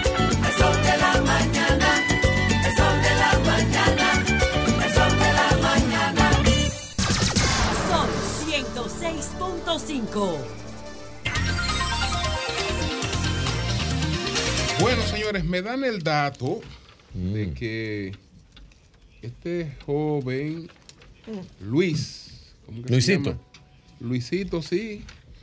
Luis Alberto Brito Troncoso, el que aparece con el padre de, de- con Sergio Luis eh, Feli, el padre de Joser, eh, no es solo el vínculo eh, digamos, por la- las operaciones de Luis, que brinda servicio No, eh, do- seguridad. donde se le requiera y, y de lo que sea, sino que además ellos son cuñados. Exacto, yo lo había oído eso. Ellos son cuñados que el padre del niño que mataron en Santiago tiene una hija con una hermana de Luisito. Y, y él ofrece servicio de seguridad. Sí, tiene una hija con un hermano. Ah, pues de- mira, él crea la el problema solución, él lo trabaja muy bien. El problema y la solución. Sí. El problema y la solución. Te generó la crisis y la solución. Está muy bien, ¿eh? Eh, sí, muy bien, muy bien. Creativo. Muy bien. Señores, en Moca hubo un enfrentamiento ahí de pandillas por un punto de droga sí. y varias personas vaina. muertas. Muerta. Tony Genao, adelante, explícanos. Gracias, Julio. Buenos días a todo Buenos el días. equipo, a todo el panel de, de Sol, de Sol de la Mañana. Eh, Sí, nos levantamos con la información. eh, Esto fue anoche, eh, pasadas las 7 de la noche. Yo mandé unas imágenes por ahí eh, donde una, una cámara eh, captó el momento en que dos individuos llegan motorizados, se meten a un callejón, ni siquiera eh, dispararon con la persona estando fuera en una calzada, en una acera. No, no, no. Ellos se metieron a un callejón. Y entonces, en ese sentido, eh, cayeron abatidos a tiro dos personas. Usted tiene los datos ahí, que se los envié de inmediato para que, para que tuvieran los nombres ahí. Y posteriormente, um, una hora o dos horas más tarde, murió una tercera persona. Eh, cuando hablé eh, con el fiscal titular de la provincia la mañana de hoy, eh, me dice que sí, que por asuntos de puntos de drogas eh, se, se originó todo este, este problema que deja a Moca en uno de los sectores más populosos de la ciudad y donde por tradición ha habido drogas y ha habido toda la maldad y toda la eh, todo ese tigraje, como decía doña Consuelo hace un ratito. Mire cómo esos dos tipos se desmontan de ahí, niños en medio y todo aquello, y entran por un callejón. Miren ustedes, eh, em, y entonces hay tres muertos ya, producto de este asunto. El lugar, repito, se llama am, La Punta de la Española, la punta del barrio La Española Moca, porque hay una nota policial donde habla de los López, no, los López no, sino La Española en la punta, más efe- específicamente, miren ustedes cómo eh, van ocurriendo los hechos, y entonces los individuos vuelven y, y- y- y después que parece que hacen su acción, se desmontan, del- se montan en el motor y vuelven de nuevo y entran al mismo callejón, eh, poniendo en peligro a todo el que vive por la zona. Entonces, son tres los muertos hasta ahora. Bueno, Microtráfico en acción. don terrible, terrible, Tony, Caramba. terrible. Gracias, hermano, gracias. Bendiciones entonces, buenos días a todos. Bien, bien. Ay, Trujillo. Son las 8.36 minutos. Marilena. Muy buenos días a todos. Señores, la ADP tiene que revisarse y es que no hay dirigentes conscientes, sensatos, maduros No. en ese gremio. No. No hay quien asesore a la ADP Ahí no hay nada. y que les diga nada. que ya ha logrado lo del 4% hace mucho, aún está pendiente lo de mejorar la calidad del sistema educativo. Y que esto no se puede hacer solo con el, con el ministerio, con Educa, con todos los protagonistas del sector educativo, sin contar con los docentes. No hay quien les diga a ellos que no se pueden pasar la vida pidiendo aumento salarial, pidiendo beneficios, pidiendo incentivos y suspendiendo la docencia por cualquier actividad del gremio. No. No hay nadie que les diga a ellos que así como en la década de los 90, cuando comenzaban a crear conciencia, empresarios, líderes de la sociedad civil, sobre lo, importan- eh, lo importante que era la educación, que es la educación para el desarrollo nacional, que eso todavía se mantiene, que no podemos desarrollarnos como país si no tenemos una educación de calidad y que en parte depende de ellos. ¿Y por qué digo esto? Bueno, el viernes ellos convocaron a una asamblea suspendida la docencia. Y esto ha sido criticado desde por Educa hasta el ministro de Educación. Y coincidimos plenamente con lo planteado por el ministro de Educación, Ángel Hernández. ¿Qué dice él? La sociedad tiene que reclamarle a la ADP que cumpla con su compromiso con los estudiantes. Dice que es el sector profesional mejor pagado de la administración pública, pero que la inversión que hacen los ciudadanos vía impuestos y que se hace en incentivos, salarios para los maestros, no se ve traducida en una docencia de calidad. Dice, exigir nuevos aumentos de salario sin demostrar responsabilidad, compromiso serio con el mejoramiento de la calidad de los aprendizajes luce como un desatino, una falta de respeto a los padres y madres que financian con sus impuestos el salario de los docentes. Pero además, el ministro recordó el compromiso que hizo la ADP, tanto en el, al firmar el pacto por la reforma educativa como al suscribir un acuerdo en el 2021 del Ministerio de Educación. ¿Y en qué consistía ese compromiso? De no realizar ninguna actividad que coincidiera con hora de docencia, que el calendario escolar se iba a respetar. Y lo han hecho, no, han hecho manifestaciones jueves y el viernes convocaron asamblea y no hubo clases. Entonces, así no se puede. La ADP que se revise han perdido credibilidad, han perdido apoyo. Ya esto no se trata de que si en un momento dado, según la presidencia, eh, los líderes son de determinada organización política u otra, no. Ya la gente ha perdido confianza en la ADP y es muy penoso.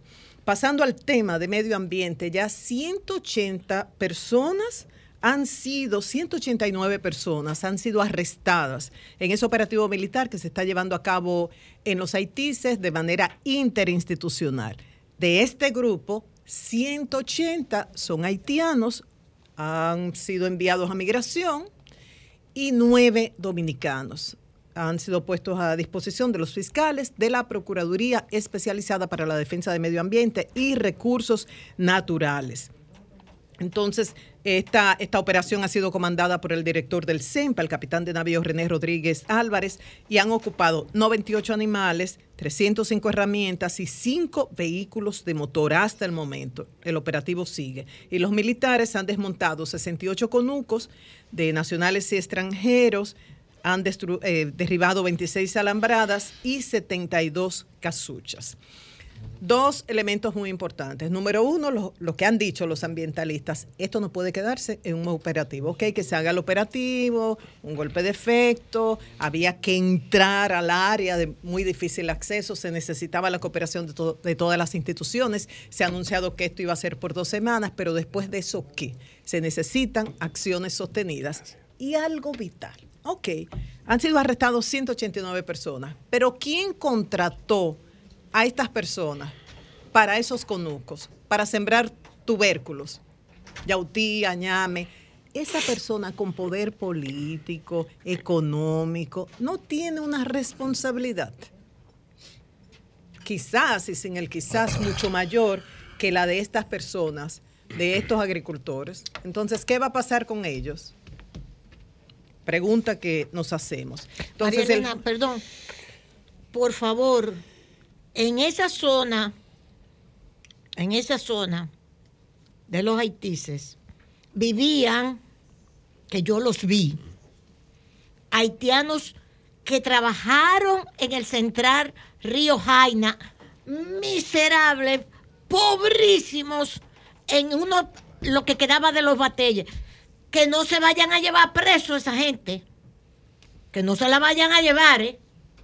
Porque esa gente tiene la vida entera viviendo ahí, en esa miseria.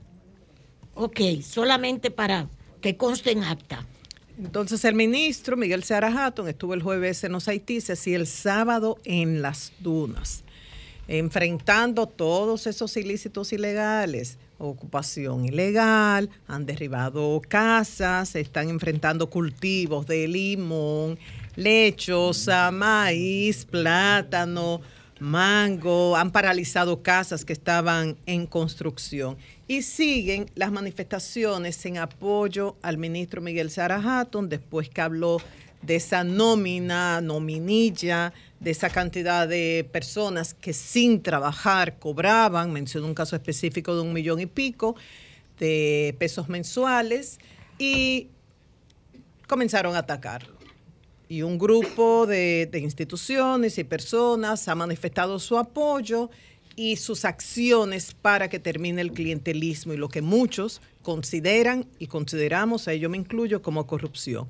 En este caso, la Academia de Ciencias dice que el Ministerio de Medio Ambiente es una institución de profesionales, nunca una entidad clientelista, que puede utilizarse para incluir en su nómina personas ajenas a los cometidos para los que fue creado mucho menos utilizar los fondos con los que cuenta para recompensar a miembros de grupos políticos por su apoyo a cualquier candidatura del partido que sea. Dice que Seara Hatton es un miembro destacado de la Comisión de Economía de la Academia y que se ha desempeñado en varias oportunidades como integrante del Consejo Directivo y que fue un importante integrante de la Comisión de Nuevos Ingresos de la institución. Y que en todos los actos de su vida en la academia, el doctor Seara Hatton ha actuado apegado a los principios éticos y ha cumplido con todos los postulados contenidos en los estatutos y, re- y reglamentos de la institución. De todos modos, el apoyo que manifiestan hacia Miguel Seara Hatton eh, no impide que mantengan su línea crítica. Por ejemplo, dice que el Ministerio de que, es ampliamente conocido que el Sistema Nacional de Áreas Protegidas viene acumulando un deterioro progresivo en todo lo relativo a su protección efectiva. Falta de personal calificado, falta equipos, medios de transporte, casetas de vigilancias maltrechas, personal desmotivado. Todo esto dificulta la conservación efectiva del patrimonio natural y cultural que tiene este ministerio bajo su responsabilidad. En Santo Domingo Este, ya solamente dos detalles finales breves, en Santo Domingo Este, cerca de 20 sectores quedaron sin luz. Luego de que un camión de Sí. volteo que iba con la cama levantada derribara 23 postes Sí. del tendido eléctrico. Ayer de este informó que había logrado levantar cerca de 16 Increíble. postes, estaba trabajando en las estructuras y ya ustedes saben. Y los testimonios de esos circo. vecinos in- increíbles, que se escuchó un ruido y como un movimiento. el Ellos sintieron que luego. Marilena. que creían que era un terremoto. Pero claro, Pero claro, Ay, es un mío. estruendo. Ya ustedes se todas imaginan. esas líneas en el suelo eléctricas. Así es. Y, y ONAMED que dice que los efectos de la vaguada se van a seguir sintiendo tanto hoy y mañana. Tendremos lluvias. El INDRE dice que el nivel de algunas presas ha aumentado gracias a estas lluvias, pero no eh, ha aumentado sobre todo para consumo humano, pero no los niveles esperados para satisfacer la demanda a nivel de riego agrícola. O sea que todavía hay que esperar que sigan las lluvias. Bueno, reiterar que mañana será cuando vamos a presentar eh, RD Elige, que por una irrupción volcánica en México eh, no fue posible que el vuelo donde venía Claro. el director de RD Elige con la encuesta, pues llegara anoche al país. Llega- Ellos- es Aldo que viene. Sí, eh, Aldo Campuzano. Aldo Campuzano. Eh, esperamos que mañana, si Dios quiere, eh, porque ellos ya llegan hoy, eh, estamos presentando los resultados de RD Elige. Buenos días, José, adelante. Bueno, gracias, Julio. Bueno, interesante el tema electoral a partir de ahora porque ya falta justamente un, un año para las elecciones presidenciales, pero falta menos para las municipales, ¿no? Menos de 10 meses ya para el municipio. Vamos a ver qué pasa con eso. Bueno, señores, yo quiero aprovechar que es lunes. Los lunes yo hablo un poquito de alimentación inteligente porque creo que ese es uno de los grandes problemas que tiene la sociedad, la sociedad dominicana. Y hoy yo quiero referirme al tema del mango.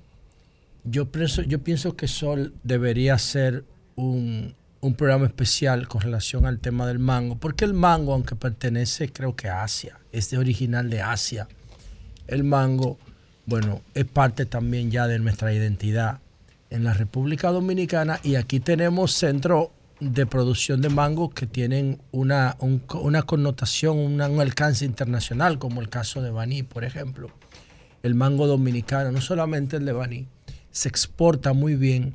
Y es que el mango es una maravilla de la naturaleza. Es una fruta con altísima densidad nutricional. O sea, no solamente porque como fruta aporta muchísima vitamina C, no, es que tiene un impacto en una gran cantidad de los nutrientes que nosotros necesitamos, que nosotros necesitamos eh, consumir cada día.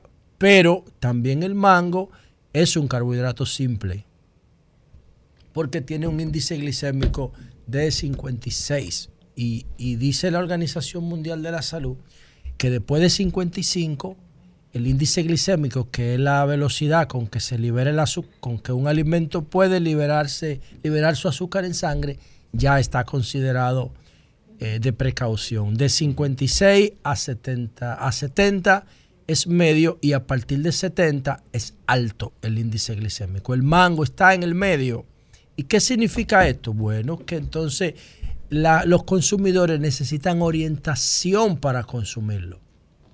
Una persona sana, una persona extremadamente joven, lo más probable se co- consuma un par de mango y no tenga ningún problema, pero una persona que ya tenga algún nivel de complicación de salud, como hipertensión, como prediabetes, como obesidad, como eh, tercera edad, ya tiene que tener precaución para consumir el mango en cuanto a la hora que lo consume, la cantidad que consume y la forma en que lo consume.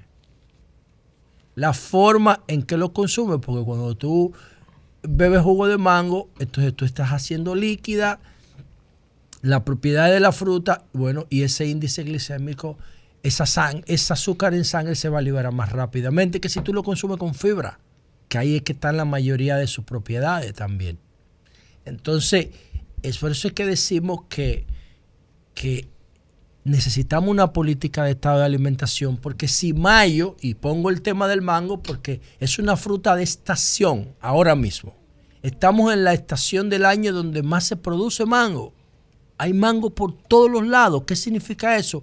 Que su precio se, se- se deprime porque hay demasiada oferta, inclusive tú lo puedes conseguir hasta gratis o bajísimo de precio, porque también el mango se deteriora muy rápido por su estructura de cáscara. Y entonces tú lo ves porque tiene manchas negras, la gente lo bota y entonces hay mucha exposición al mango en esta época, en primavera. ¿Y qué significa eso? Que el gobierno tiene que orientar a la gente cómo debe consumir el mango, cómo lo debe consumir en función de las necesidades y la situación de salud de cada una de las personas. Tiene que haber un portal oficial donde la gente entre con confianza. México tiene ese portal de salud. Usted entra ahí y lo que dice ahí lo está diciendo el gobierno dominicano y los organismos internacionales de salud, como la Organización Panamericana de la Salud, la Organización Mundial de la Salud y centros de investigación sanitaria Gobierno mexicano. el gobierno mexicano tiene un portal donde tú entras y recibes información. dijiste el gobierno dominicano. No, el gobierno dominicano debe hacer eso. Debe hacer un portal de orientación de salud para que la gente no se automedique, no esté comprando suplementos por internet o llevándose de lo, de lo, de la, de la gente que vive promoviendo eh, potes de pastillas sin la gente saber si necesita vaina. Y que porque, porque ayuda a bajar la grasa y, y porque ayuda a adelgazar. Y se meten un paquete de pastillas a lo loco. Porque no hay un lugar oficial donde tú puedas sentar y ver lo que realmente dice la ciencia sobre un suplemento o sobre un alimento determinado. El mango es maravilloso. Y yo pienso que Sol de la Mañana debe invitar a los productores de mango aquí o deberíamos nosotros y Abaní hacer una El mesa más, de degustación. el que más sabe de mango en República Dominicana es Hipólito Mejía. Hipólito es duro. Más que, que El que más sabe. Eligio de. Jaque. Pero más que Eligio Jaque. Hipólito tiene en su Hipo- finca de- Hipólito en su finca Hipólito eh, sabe unas más que Eligio de- 50, de una más de 50 variedades de mango en ¿Tú su finca de San duro Cristóbal. en mango también. Domingo. Domingo Contreras. El hermano de Sí. Domingo Sí. Contreras es un, un exportador de mango. Sí, cierto. Hay, hay mucha gente aquí dura en mango, pero ¿qué me gustaría a mí? Que nosotros fuéramos a Baní y en una mesa, porque hay muchísimo mango, que hay mango grandísimo. El festival de del mango. Hay un festival, hacen, inclusive, lo hacen mango, todavía. claro. Sí. Hay mangos pequeños, mango vanilejo, mango guerrero, mango qué sé yo qué. Las hay un paquete de hay mango. mangas. Hay mangas también. Las que son grandes, que tú la. Eso la se llama tetera. Sí, pero nosotros le decíamos mango. Pero eso tiene que tener un nombre científico. Uno le dice tetera porque uno la chupaba. Uno la chupa. Entonces, a mí me gustaría que cada. Porque, la, porque hay gente que produce un tipo de mango específico. sí, Melton produce mango. Se llama eh, toroquí, una vaina así, el que Melton produce. el mango toroquí, una cosa de esa. Ahora Melton hace de todo, viejo. A mí me gustaría que los productores de mango que defienden su De variedad, que defiendan su especie, se sentaran en una mesa con nosotros y nos dijeran por qué la de ellos es la que nosotros debemos consumir. Sería espectacular porque entre mayo y junio todo el mundo en la República Dominicana consume mango porque es una fruta de estación para la primavera. Entonces, señores, José, que te escriben que, de- que el cajuelito Solimán. El cajuelito Solimán Eh, eh, Es por bueno, allá me gusta. Entretiene más que el DH con sí, da seguidilla. Cajuelito Solimán cayéndose y nadie Entretiene lo ¿Dónde hay? Sí, ¿Dónde? porque Para ir a marotear. en mi casa, en mi casa, yo, ma- yo te puedo traer una funda en mi casa. Pago lo que sea. La- por la- yo te lo traigo. porque Me entretiene encantan, muchísimo. sí, eso. Ah, pues te lo voy La- a dar. seguidilla y, el, Pero no hay, no hay, no hay cultura, no hay cultura de, no hay cultura de consumirlo ni directo, ni en jugo, ni en dulce, ni nada. No hay cultura, Que no le- hay que cultura le- de que le mande consumir a el decir lo que significa el cajuelito Solimán. dice No, pero que lo busque en Google. sí. Que lo busque, que lo busque, que lo busque en Google. Me- Pero me dice el biólogo Oswaldo Vázquez. ¿Qué dice ya- Osvaldo? Dice Oswaldo que existen 123 variedades de mango. Wow. Mucho, pero eso es como sí, sí, el complicado. mango es una cultura maravillosa. ¿Cuántos que nos- mangos raros? El mango es una cultura maravillosa que nos han legado los asiáticos y que nosotros hemos incorporado como parte de nuestra, de nuestra identidad. En Haití, el único árbol que no tumba un haitiano es el de mango, porque le da comida. Creo que el de aguacate ellos lo respetan mucho también. También. Pero el Sí. de mango yo sí sé que lo respetan. Bueno. Y son buenísimos. Hay un mango haitiano muy bueno. Bueno, señores, miren, vamos a entrar en materia. Ustedes vieron lo que reportó Tony Genao, ¿verdad? Desde Moca. Jo- José, con el asunto, tenía que hacerte un reconocimiento con el asunto de la alimentación inteligente. Tú ha- hablaste aquí de las últimas investigaciones con respecto al congelamiento del pan y cómo le baja el valor, ca- eh, el valor de azúcar y el valor del gluten al pan luego de congelado 48 horas. Estuve haciendo, leyendo bastante sobre el tema. Y en la, la realidad es que todo apunta a que tal cual como Así tú es. dijiste es así. No, y, y más, no solamente el pan. O sea que si usted congela el pan, Sí. 48 horas, le baja el valor Le altera, le altera la estructura, La de las moléculas de almidón. de almidón. Eso es lo que ocurre. Pero no Y- solamente el, pan, ¿eh? No, no solamente el pan. Atención, que esto es muy importante. Eso yo lo dije la semana pasada. Todos Es los cierto. almidones, todos los almidones, después que se cocinan, está demostrado científicamente que si tú lo congelas, no lo pongas en la nevera. No, Tienes que ponerlo en el freezer. Sí, es criogénesis. eh, Sí, lo le altera la estructura del almidón y luego que lo sacas y lo calientas, ya no, eh, su índice glicémico eh, baja. Y el gluten, todo. todo. Si todo lo que tenga almidón. Sí. Entonces, eso vale para el arroz. Para el arroz, tú quieres comer arroz. Entonces, tú agarras tu arroz, lo congelas y Después lo sacas después por de parte después de Claro. cocinado. Y lo mismo pasa con las, con las, eh, la- la- los las víveres, los víveres. Sí, la que, porque se en estructura de almidón. Lo mismo pasa con la habichuela, que tiene los granos de habichuela, de guandule, todas las legumbres, tienen almidón dentro. Entonces tú lo sacas, lo, con- lo cocinas, lo congelas y lo pones en el microondas y ¡buf! se produce magia. Y así te afecta menos el tema del azúcar que tienen dentro. Entonces, Importante eso para el que sí, le guste eso el pan. No, y el pan nada más. Este país, no- este país es adicto al arroz, hermano. Sí. Claro. Adicto al arroz, pero no le coman el arroz caliente. Eso es un error. Métanlo en la nevera y entonces nada más tienen que cocinarlo. En el si freezer, lo- en el freezer. En la- el freezer, el perdón. freezer, sí. Bueno, señores, vimos lo de lo de Tony Genao en Moca, tres muertos más por el tema de la droga, pero ahora, Moca ya Moca da pena, viejo. Un pueblo tan productivo, tan trabajador, con una ¿Es productivo tierra sí ahora? Sí. una tierra tan con tanta vocación de agrícola, pero Moca lamentablemente necesita un modelo de seguridad. Eh, yo le digo, tenemos policía, pero no tenemos modelo de seguridad y la, el modelo de seguridad tiene que ser intensivo en prevención. Y el tema de la droga en Moca es un tema que cada cierto tiempo, cada dos, cada tres meses te genera eh, unas noticias negativas tremendas y las autoridades se bajan la cabeza a esperar que esos titulares pasen y que venga otro caso y se lo lleve para que ellos no, no aparezcan como responsables de ese deterioro que sufre la provincia, la maravillosa provincia Espaillat. Eh, vimos lo que pasó con la niña que estaba haciendo su tarea en la casa y se metió una bala de dos tigres, de dos grupos que se estaban disputando punto de droga y la mató en la casa. También anterior a eso vimos el niño que estaba practicando béisbol y entonces estaba llegando a su casa y dos grupos disputándose, disputándose un punto de droga, mataron al niño de 13 años. Y no pasó nada, no pasó nada. Eh, apuestan al tiempo, todo se olvida, sigue, saben que no hay forma de que un punto opere sin corrupción de las autoridades de seguridad. No hay forma porque el punto necesita lo que yo siempre digo, necesita tiempo y espacio para organizarse. Para tú organizar un punto necesita que la gente vaya al punto, necesita gente de vigilancia, necesita que alguien te provea la droga, necesitas un establecimiento, necesitas gente que trabaje contigo de seguridad porque si no te tumban la droga. Y necesitas una estructura, el punto de droga es una estructura de organización criminal que tú no lo puedes hacer de un día para otro. Tú tienes que tener una serie de condiciones que solamente se dan por el tema de la corrupción en la seguridad. Si no, no se dan. Si no, no se dan. Los puntos operan por la corrupción que hay en el tema de la seguridad en República Dominicana. Y por último, señores, seguimos actualizando el caso de Joshua y del doctorcito.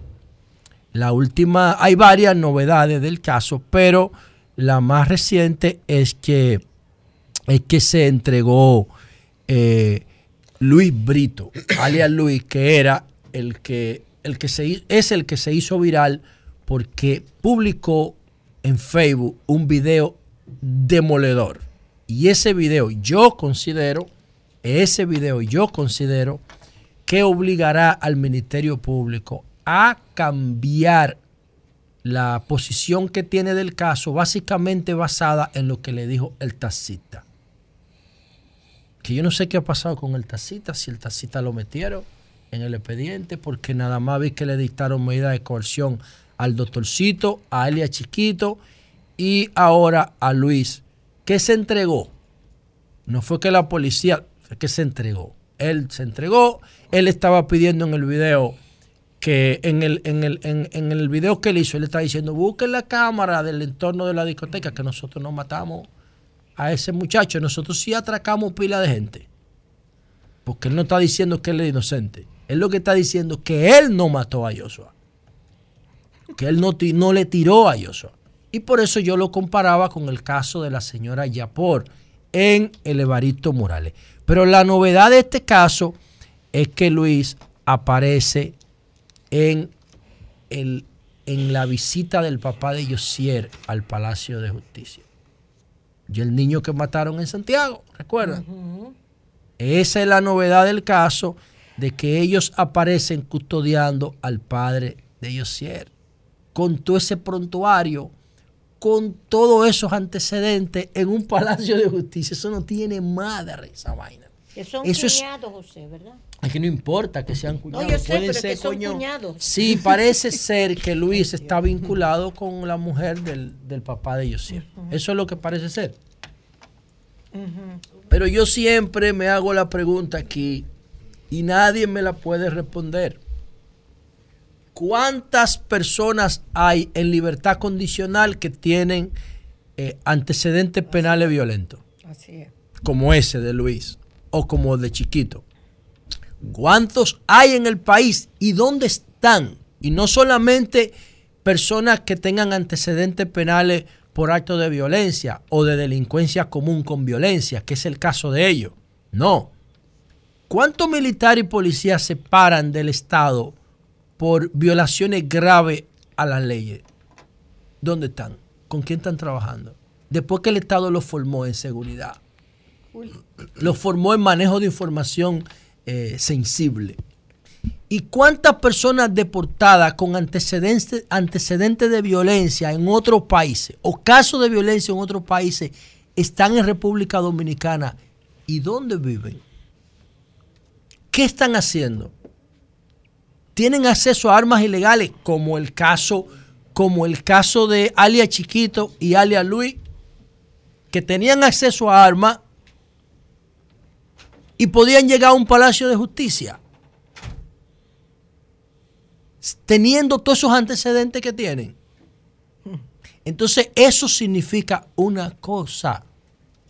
La República Dominicana, por eso yo insisto tanto en el dato, señores, en la data, en el poder de la data. La República Dominicana, el Estado no controla efectivamente el territorio. No hay un control efectivo del territorio. Por eso, fuera de la burbuja, fuera de la burbuja de la capital, sucede en toda esta vaina. Y eso del doctorcito y de Yoso ocurrió dentro de la burbuja. Ocurrió dentro de la burbuja porque los autores son de Villajuana y el hecho ocurrió en Piantini. Ocurrió en Piantini el hecho. Entonces, ahí hay una falla seria de seguridad. Tenemos policía, pero no tenemos un modelo de seguridad eficiente. No tenemos un modelo de seguridad eficiente. No es verdad que dos personas con ese perfil, como el de Chiquito y el de Joshua, y el de, perdón, y el de Luis, pudieran estar haciendo lo que hacen en la República Dominicana sin que nadie los detenga, sin que nadie los fiscalice, sin que nadie monitoree su comportamiento. Y ahí, y ahí están los resultados. Ahí están los resultados. Uno no quisiera seguir hablando de este caso de, de, de Joshua, pero todos los días salen actualizaciones increíbles. Y yo creo que en las horas por venir van a seguir saliendo cosas que nos van a seguir sorprendiendo. Cambio fuera.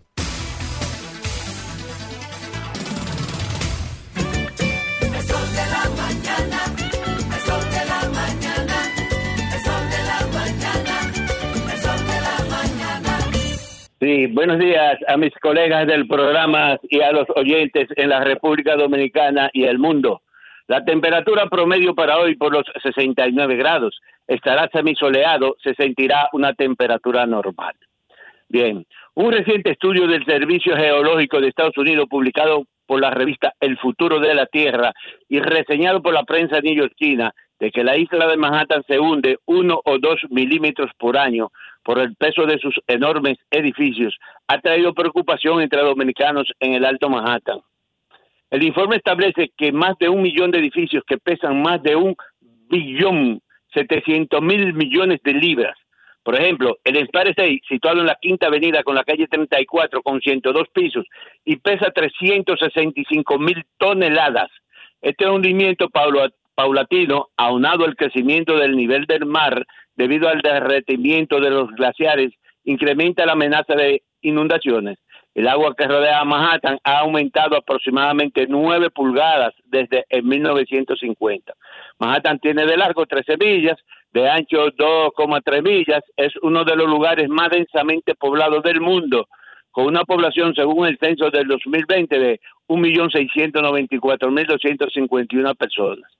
Los autores del estudio afirman que los edificios pueden sufrir serios daños por la constante exposición del agua del mar. Es por eso que tras la devastación provocada por el huracán Sandy en el 2012 se han creado planes para proteger las costas con malecones y una extensión del litoral. En otra información, un hombre de 27 años, no identificado por las autoridades, fue secuestrado el pasado sábado en la calle 135 con Central Park pues, Gran Central Parkway en el sector de Brianwood, en Brooklyn, área por donde residen varias etnias hispanas, luego que tratara un negocio con uno de cuatro hombres y saliera mala transacción. Fue rudamente golpeado y luego dejado desnudo en Lincoln Terrace Park, en Brooklyn, en la esquina de Eastern Parkway y la avenida Rochester, a unos 12 kilómetros de donde lo secuestraron. Lo dejaron completamente desnudo y huyeron. La policía no dice qué tipo de negocio era, pero publicó una foto del vehículo utilizando utilizado en la acción delictiva con placa número KZZ3656 de Nueva York. Persigue los delincuentes. Por otra parte, decenas de americanos residentes en el Bronx y el Alto Manhattan que se proponían viajar en las próximas horas al estado de Florida para quedarse o visitar familiares y amigos han suspendido lo han suspendido tras la ley migratoria promulgada recientemente por el gobernador republicano Ron DeSantis contra los indocumentados. Sostienen que por sus condiciones de indocumentados se ponen en peligro de sufrir drásticas consecuencias, entre ellas ser apresados y multados, al igual que aquellos que lo acojan en sus viviendas. Se estima que unos 800 mil indocumentados viven en Florida y ya muchísimos de ellos han salido del Estado. Este fin de semana, la Junta Directiva de la Asociación Nacional para el Avance de Personas de Color emitió un aviso de viaje formal que destaca que Florida es abiertamente hostil hacia los afroamericanos, las personas de color y las personas gay. Mientras líderes políticos en la Gran Manzana y el Estado de Nueva York, defensores de inmigrantes y organizaciones comunitarias instan a Olvin a que apruebe la llamada ley Nueva York para todos, que garantizaría que no haya complicidad entre la autoridad y la migra. Así lo advirtieron durante una manifestación que tuvo lugar este domingo en el Bajo Manhattan. Eh, asimismo, la ciudad de Nueva York ocupó el último lugar en el estudio de 182 ciudades, los mejores y peores lugares para comenzar una carrera que comparó la solidez del mercado y la habitabilidad. Eso fue lo que encontró un nuevo estudio realizado por Ale un sitio de finanzas personales con sede en Miami.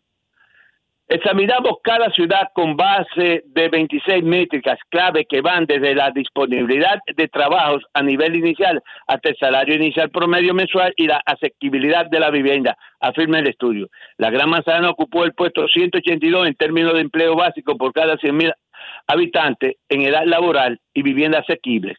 En oportunidades profesionales ocupó el puesto 181. En cuanto a la calidad de vida, el 174. Atlanta, en el estado de Georgia, ocupó el puesto número uno, seguida de Orlando, Florida y Salt Lake City, en Utah. Eh, la tasa de desempleo de los afroamericanos eh, del 12% es nueve veces el nivel de desempleo de los blancos, una brecha mucho más amplia que en otra parte de los Estados Unidos. Hace poco más de un año, cuando la recuperación de la ciudad de la pandemia comenzó a acelerarse, la tasa de desempleo de los afroamericanos en Nueva York seguía siendo más alta del 15%. Hoy, incluso cuando la ciudad se acelera, se acerca a una recuperación completa de la recesión pandémica, la cifra es de 12,2% en comparación con una tasa de trabajadores blancos que es 1,1%. Eh, por último, policiales. ¡Pipán! Un solo balazo recibió un hombre de 36 años en la parte trasera del edificio 889 de la avenida Sheffield en Brooklyn. Trasladado al hospital y murió allí. No hay arresto por el crimen y la policía persigue al pistolero. Regresamos al estudio. Sol 106.5. Son las 9.23 minutos. Buenos días, Pedro. Adelante. Buenos días, Julio. Buenos días a todos mis compañeros de este sol de la mañana. Muy buenos días a todos nuestros amables televidentes, radio escucha y cibernautas. Buenos días al equipo de producción activo desde temprano. Buenos días a nuestros compatriotas que nos escuchan de aquel lado de los mares. Están pendientes a lo que ocurre en su país a través del sol de la mañana. Qué bueno, qué bueno. Quiero iniciar, como cada lunes, eh, haciendo una especie de recorrido de las actividades sociales y políticas, tanto de la organización a la que pertenezco, la Fuerza del Pueblo, y su líder, el doctor Leonel Fernández, así como la que desarrollamos los diferentes aspirantes a posiciones electivas para las elecciones de febrero en las municipales y para las elecciones de mayo del año 2024. El presidente Leonel Fernández estuvo muy activo, un acto masivo de juramentación de regidores, de vicerregidores, Del PLD. de, de personalidades de la sociedad civil. En Santo Domingo Norte eso fue apoteósico. Se quería caer ese espacio donde fue recibido el presidente Leonel Fernández. Eso está ocurriendo en cada lugar donde llega el presidente y expresidente de la República, Leonel Fernández Reina. En el caso nuestro, ayer tuvimos un evento muy lindo, como ustedes podrán observar ahí, es la juramentación del equipo de deportistas de la Fuerza del Pueblo en la circunscripción número 2. Felipe J. Payano, que es el secretario de la Secretaría de Deportes de la Fuerza del Pueblo, está haciendo un recorrido por las 32 provincias con sus municipios y sus circunscripciones, dejando formalmente establecidos los equipos de deportes que han de representar a la organización y que tendrán que hacer los trabajos con ese segmento poblacional que es uno de los más importantes del país, los deportistas. A través del deporte es que nosotros logramos tener a nuestros jóvenes eh, ocupados para no solamente llegar a una profesión dentro de una de las ramas del deporte, sino también como forma de mantenerlos alejados de los vicios. Una de las principales quejas que los jóvenes deportistas y jóvenes en sentido general nos dan en los barrios es el abandono. El abandono por el cual han sido sometidos. Usted va a las canchas, a los polideportivos y parece que por allí eh, hubo un ciclón batatero que se llevó todo y no ha vuelto absolutamente nadie por allá. Las canchas destruidas, usted vaya a Ciudad Real, hay una cancha que los muchachos se, eh, se accidentan en cada momento porque se ha ido de- debilitando de tal manera que tiene unas grietas que cuando ellos van en el ajetreo y el corre-corre del juego, tropiezan y ya hay hasta pies rotos. Le hacen llamado al Ministerio de Deportes y no pasa nada. Parecería como que no les importara y como que el ministerio lo cerraron y ya dejaron eso a su suerte. Pero por lo menos queda la esperanza. Quiero felicitar a Jay Payano, Felipe Jay Payano. Todo el mundo sabe que fue uno de los mejores secretarios de deportes que tuvo el país, llenó de canchas y dotó de útiles deportivos a todas las ligas y clubes. Estaba siempre presente, estaba siempre ahí con el deporte dominicano. Ojalá y podamos tener otro día la oportunidad de tener otro Jay Payano dirigiendo el deporte en la República Dominicana. No relaje. Ahí, ayer, eh, el equipo de deportes de la circunscripción número 2, que está dirigido por el joven eh, Pilares eh, del Hoyo de Chulín, un joven valiosísimo, cariñosamente niño, estuvo encabezando este acto de juramentación en el cual tuvimos participación ayer. Con mucha alegría, con mucho orgullo, fui al barrio Pueblo Nuevo en Cristo Rey. Y allí tuve la satisfacción de encontrarme con gente que me vio nacer en una reunión que nos organizara Humberto García, Tiene más de 100 líder años. del sector choferil de la zona. Humberto García es un amigo de larga data, que cuando yo era estudiante de teatro con 12 años de edad, que estudiaba en los talleres infantiles de Bellas Artes, existía la Ruta 8, pero era la Ruta 8 con la llamada Cuquita, las Bayat. Ustedes recordarán en los años 86, 87, 88. Fueron ellos Tenían los una ruta fija ahí en la, en la Tiradente y en la López de, de- Vega. de- de la rotonda, por donde está el Cristo Sí, Libre, hasta el Alma Mater, allá Exacto. en la Universidad Autónoma de Santo. Domingo. Yo tomaba esa ruta y eh, Humberto siempre lo recuerdo porque él nos daba bola. Cuando no teníamos para el pasaje, él siempre nos transportaba. Y mira, el destino nos vuelve a juntar. Y ayer ahí en Pueblo Nuevo, cerca de donde yo nací, en Cristo Rey, pues estuve allá en una reunión muy bonita y le quiero agradecer a Humberto y le quiero agradecer a su esposa Ana y a todos los presentes que estuvieron allí por ese eh, cariño, por ese recibimiento y eh, donde quiera que vamos la gente nos dice, Pedro, te seguimos día a día, a ti y a tus compañeros en el sol de la mañana Ah, bueno. porque nosotros somos esa voz de los que no tienen voz. Por eso el eslogan Yo hablo por ti, porque hablamos por ellos y estamos siempre pendientes de que los problemas de la sociedad se amplifiquen a través de Sol de la Mañana para que encuentren oídos y soluciones en la gente que tiene bajo su responsabilidad la administración del Estado.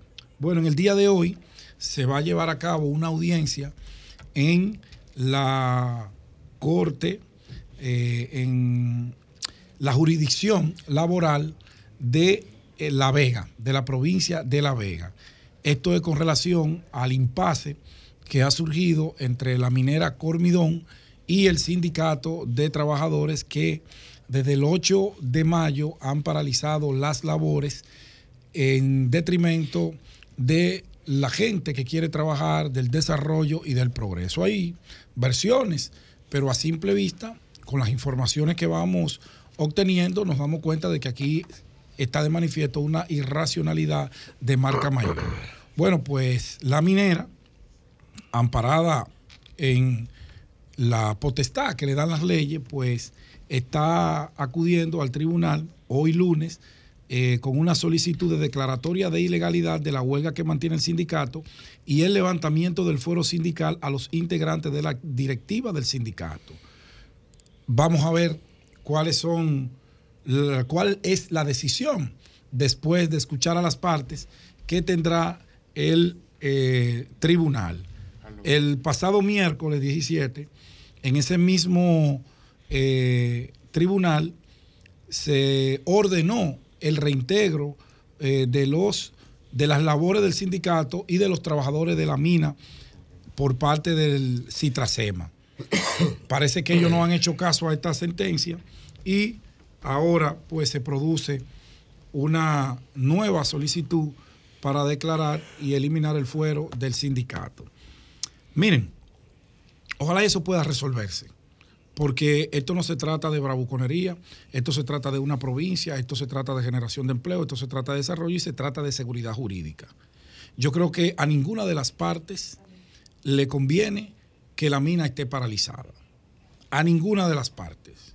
Quizás Macho entiende que sí, pero uno desde fuera entiende que no. Yo creo que deben sentarse en una mesa y dejar eso resuelto por el bien de todos, ceder de parte y parte, pero nunca llegar al punto de la irracionalidad. Eso no puede ser porque estamos en el siglo XXI y las sociedades demandan de entendimiento y de razonamiento por parte de quienes dirigen de un lado y los que dirigen de otro. Ojalá y este caso hoy pueda quedar resuelto sin menoscabo de nadie, sino en beneficio de todos. Bueno, finalmente, la semana pasada nosotros hablábamos con Turbí. Lea, Turbí es uno de los productores de moca, de pollo, y representa a esas asociaciones de pequeños y medianos productores de cerdo, huevo y pollo. La situación, cuando uno la ve en los noticieros, uno a veces cree que ellos están exagerando y no es así. La realidad del sector productivo nacional, sobre todo de los pequeños, es un drama dantesco, un drama dantesco. Cuando uno tiene la oportunidad de sentarse a conversar con estos productores, a uno le dan ganas de llorar, uno se llena de impotencia, uno cree que lo que les cuentan no está apegado a la realidad por lo cruel que suena lo que ellos cuentan. Ayer yo terminaba una reunión en un restaurante eh, que está por ahí por la Avenida Monumental y dos jóvenes se me acercan. Lo más lejos que yo podía tener era que esas jóvenes eran productoras agropecuarias. Dos jóvenes, 27 años, 20 años, y son productoras de pollo y de huevo. Y me abordaron para manifestarme la situación de calamidad por la que ellos están pasando. ¿Y quién es el culpable de esa situación que los pequeños productores de pollo y huevo no aguantan un día más? Es el gobierno. Es el gobierno, es el Ministerio de Agricultura que ni oye, ni ve, ni entiende. No hay forma, según ellos, ellas, de conversar, de que se busque una solución para que se paren las importaciones. Nosotros, en este sol de la mañana, advertimos hace un año de lo desastroso que sería para los sectores productivos nacionales la ley de tasa cero para las importaciones.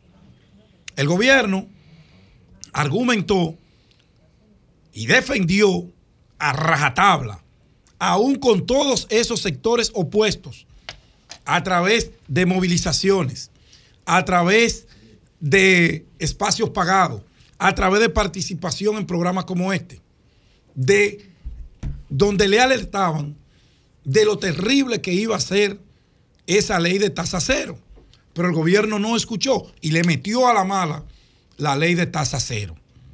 Se la metió a la mala, sin importarle el resultado. Bueno, el resultado es que hoy hay más carne de pollo y huevo importado que lo que se produce en el país. Pero ¿qué pasa con lo que se produce en el país? Es que sale una libra de pollo en, en 43 pesos y el productor tiene que venderla en 33. O sea, el negocio de capa perro. O sea, producen, como no hay a quien venderle, como hay una saturación del mercado, con la carne de pollo, con el huevo y con el cerdo, prácticamente o se lo comen, o lo regalan, o pierden como está ocurriendo en este momento. Un huevo, un huevo producirlo está costando entre 5 pesos y 5,50. Producirlo. O sea, es producción, porque ellos tienen que alimentar una gallina, tienen que darle alimento y la gallina. ¿Tú crees eso, Julio? ¿Tú que eres un productor de.? de Bueno, se llama vaina? producción. Pero esa producción, sí. Eso es producción. Cinco Eso es pesos, industrial. más de cinco pesos un huevo. Sí. O pero ve, métele la mano a los insumos. Ve, párate ahí en, en una de esas empresas que están en la autopista Duarte y cómprate un saco de, de ponedora, de alimentos para ponedora, que costaba 600 pesos en el 2020 y ahora te cuesta dos mil y pico. Ve, párate y cómprate un saco de maíz caqueado. ¿Dos mil y pico? Claro. Ve, párate. No, pero cinco No ve, pesos. párate, yo lo compro todos los Pero sábados. cinco Sí. pesos el costo de producción. ¿Y sabe a cómo lo están vendiendo? ¿Y sabe a cómo lo están vendiendo? A tres y pico. Cuando encuentran quién se lo compra. O sea, que ellos están vendiéndolo un Por 40% debajo, por, por- debajo de su Es producción. por eso que ellos están denunciando la quiebra. ¿Tú Que llamó, llamó Turbí. Ten cuidado con los productores. Que, tú- Pedro No, está no, hablando con datos. Pero yo te estoy dando datos, yo no estoy inventando. Y te estoy No, dando nombres. Sí. Y te estoy dando nombres. Yo, yo, no, yo no puedo venir aquí. No, no a- es que tú, no, yo no estoy diciendo tú. Porque soy yo que estoy hablando. No, no, yo estoy hablando de lo que te están dando esos datos. No, es que te lo dan y tú lo verificas porque es el rol de nosotros como periodistas. Coño, pero es que tú estás produciendo Están por con un debajo. 40% de pérdida. Pero Huevo, fíjate- fíjate una- que el una- un alimento inelástico Pero fíjate que el que tú no lo puedas consumir. Pero fíjate que el jueves porque no solo dieron permiso para importación de carne, también se la dieron para materia prima.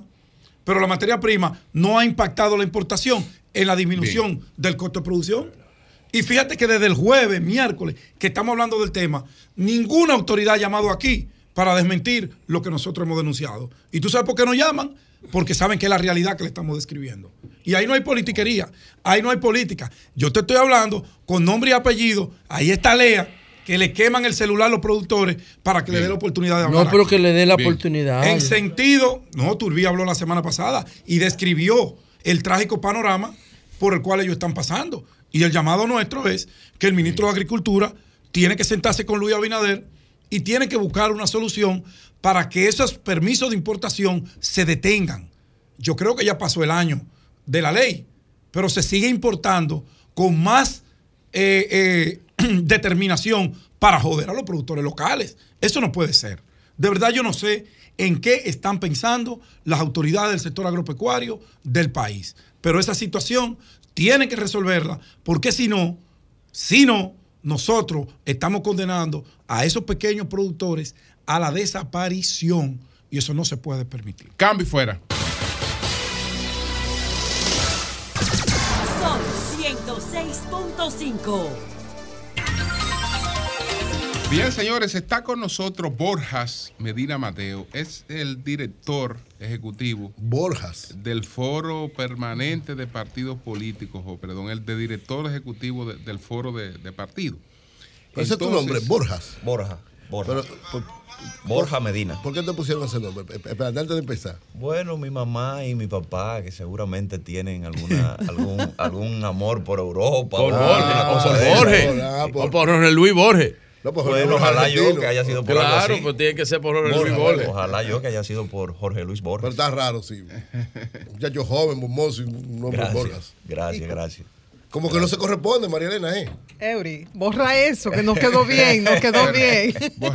No se corresponde. Pero, pues, Borra, eh, joven, buen mozo, inteligente. Eh, tú agregaste Oh. ey, tienen Explícame, que. explícame cuál es, cuál es, cuál es el rol eh, de ustedes en Foperdón. ¿Qué, ¿Qué están haciendo realmente institucionalmente con los partidos políticos? Bien, en primer lugar quiero dar las gracias por la oportunidad de Bien. encontrarme aquí en este panel. Eh, un saludo a todos ustedes, en especial a doña María Elena y a don Julio, que son padres de, de grandes amigos que quiero muchísimo, que aún en la distancia nos mantenemos siempre en comunicación, y a toda la audiencia de este prestigioso programa. Gracias, Mire, eh, en el foro de partidos lo que se maneja es la agenda institucional de los partidos. Se procura un nivel de organización entre los partidos respecto de la visión y los criterios de los temas políticos del momento. Por ejemplo, en, esta, en este contexto, el foro permanente está trabajando lo que son los temas relacionados con la Junta Central Electoral hay temas de interés de, de los partidos, por ejemplo, como el tema de los fondos que reciben los partidos, que ya hace cinco o seis años que no se hace ningún reajuste en ese sentido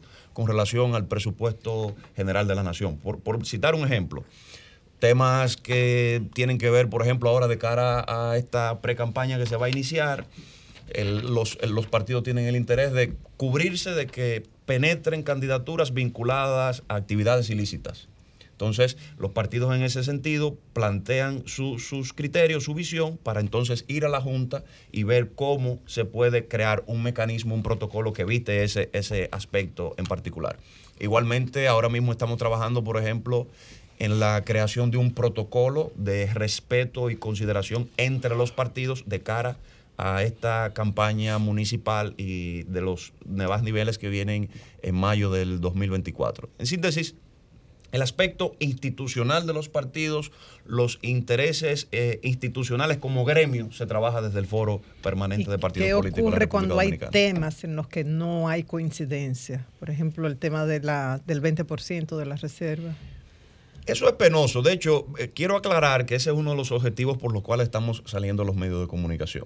Porque eh, cuando sometimos, eh, depositamos el recurso de reconsideración sobre la resolución número 13-2023, trascendió que lo hicieron partidos de oposición. Y no fue así. Ese documento incluso estaba firmado por partidos más vinculados al oficialismo, incluso uno que es aliado formal o que fue aliado formal del oficialismo. Luego vimos un- un depósito de un documento, de una solicitud favorable a esa resolución, donde esos partidos de alguna manera también firman ahí. Que ahí hay que dejar el mensaje de que los partidos no son sus firmantes, los partidos son sus militantes, son sus miembros. Que esa es una de las cosas, de los retos que deben de pensar los líderes y las cúpulas de los partidos cuando hacen ese tipo de movimientos. Porque frente a ustedes que son los creadores de opinión frente a la sociedad en sentido general, no se ve bien que hoy usted aparezca firmando a favor o en contra y que al día siguiente firme en otro sentido. O sea, eso, eso deja eh, un mal sabor en la, en la ciudadanía. Entonces, es así mismo lo valora su militante. El miembro de ese partido dice, bueno, pero me están dirigiendo en un sentido que, que no me parece como incluso hasta Eh, razonable. El, PRM, ¿cuál es el rol del PRM ahí? bueno, el PRM ha depositado algo Pero, eh, a favor. perdón. ¿Perdón? ¿Pertenece a Foperdón? No, no, no, no. Ok. No. ¿Y por qué no? Bueno, eh, eso ocurre que yo, es un análisis ya mío personal, ocurre cuando los, los, los gobiernos están en ejercicio como que no participan mucho, porque el- o- ocurrió anteriormente también que no se participaba desde el gobierno en el anterior... O sea, el eh, PLD no era parte antes. era parte, pero que no participaba con ese nivel de, de actividad y de, y de vinculación en el día a día de las actividades del Pero el foro. PRM es parte y no participa. Está al margen ahora mismo, está al margen. Decías que desde hace cinco años no se aumenta los fondos para los partidos. ¿En qué porcentaje debe aumentarse? Ustedes Eso es lo que debe de discutirse. O sea, eso que- no se ha discutido todavía. Se han iniciado conversaciones, digamos que extraoficiales, informales, entre los partidos y la Junta Central Electoral, pero todavía no se ha dado una conversación oficial que resulte en una conclusión en ese sentido. Pero es algo también de ley. O sea, el artículo 224 de la ley eh, del, orgánica del régimen electoral 2023 manda a que se revise el aspecto presupuestario de los partidos la asignación económica de los partidos en función del presupuesto general de la nación, que como, como es sabido, como se sabe, eh, ha aumentado, ha ido creciendo el presupuesto general de la nación y la asignación de los partidos se mantiene igual. El- con relación al- a la reserva del 20%, eh, cosa que eh, hace sentido cuando los partidos políticos eh, van a primarias. Tú vas a primarias, yo tengo que preservar los derechos a competir del 80% de tu militancia, por eso te obligo a que tú tienes un máximo de un 20% de, de reserva. Ahora, no teniendo los partidos políticos primarias, por lo menos esta vez, porque la mayor parte de los partidos han escogido otros métodos para escoger su candidato. Eh, por ejemplo, si el PLD o Fuerza del Pueblo dice yo voy a escoger mi candidato por encuesta, evidentemente que no es un 20% que tiene Claro. la posibilidad de escoger por encuesta, que es el 100% que va a escoger por encuesta. Entonces, ¿ustedes cómo, cómo- manejan esto? Bueno, ahí usted ha manejado, usted ha explicado básicamente lo que son alternativas a esa, a esa problemática. Ahora bien, eh, eso tiene múltiples maneras de manejarse, pero la primera por la que deben optar los partidos es por la que establece la ley. La ley no habla en ningún momento de nivel de elección. La ley habla de un 20%, aplicar un 20% del total de las nominaciones. Ahora, ¿qué ocurrió? Que en el 2019 se emitió una sentencia donde se hizo una interpretación en la que vale decir el, el- el hoy presidente de la Junta Central Electoral emitió un voto disidente.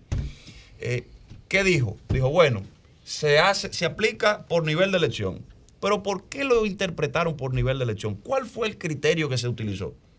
Interpretativo. No se conoce. Ahora, el criterio interpretativo que yo aprendí en la universidad cuando estudié Derecho con el profesor Eduardo Jorge Prats, Sí.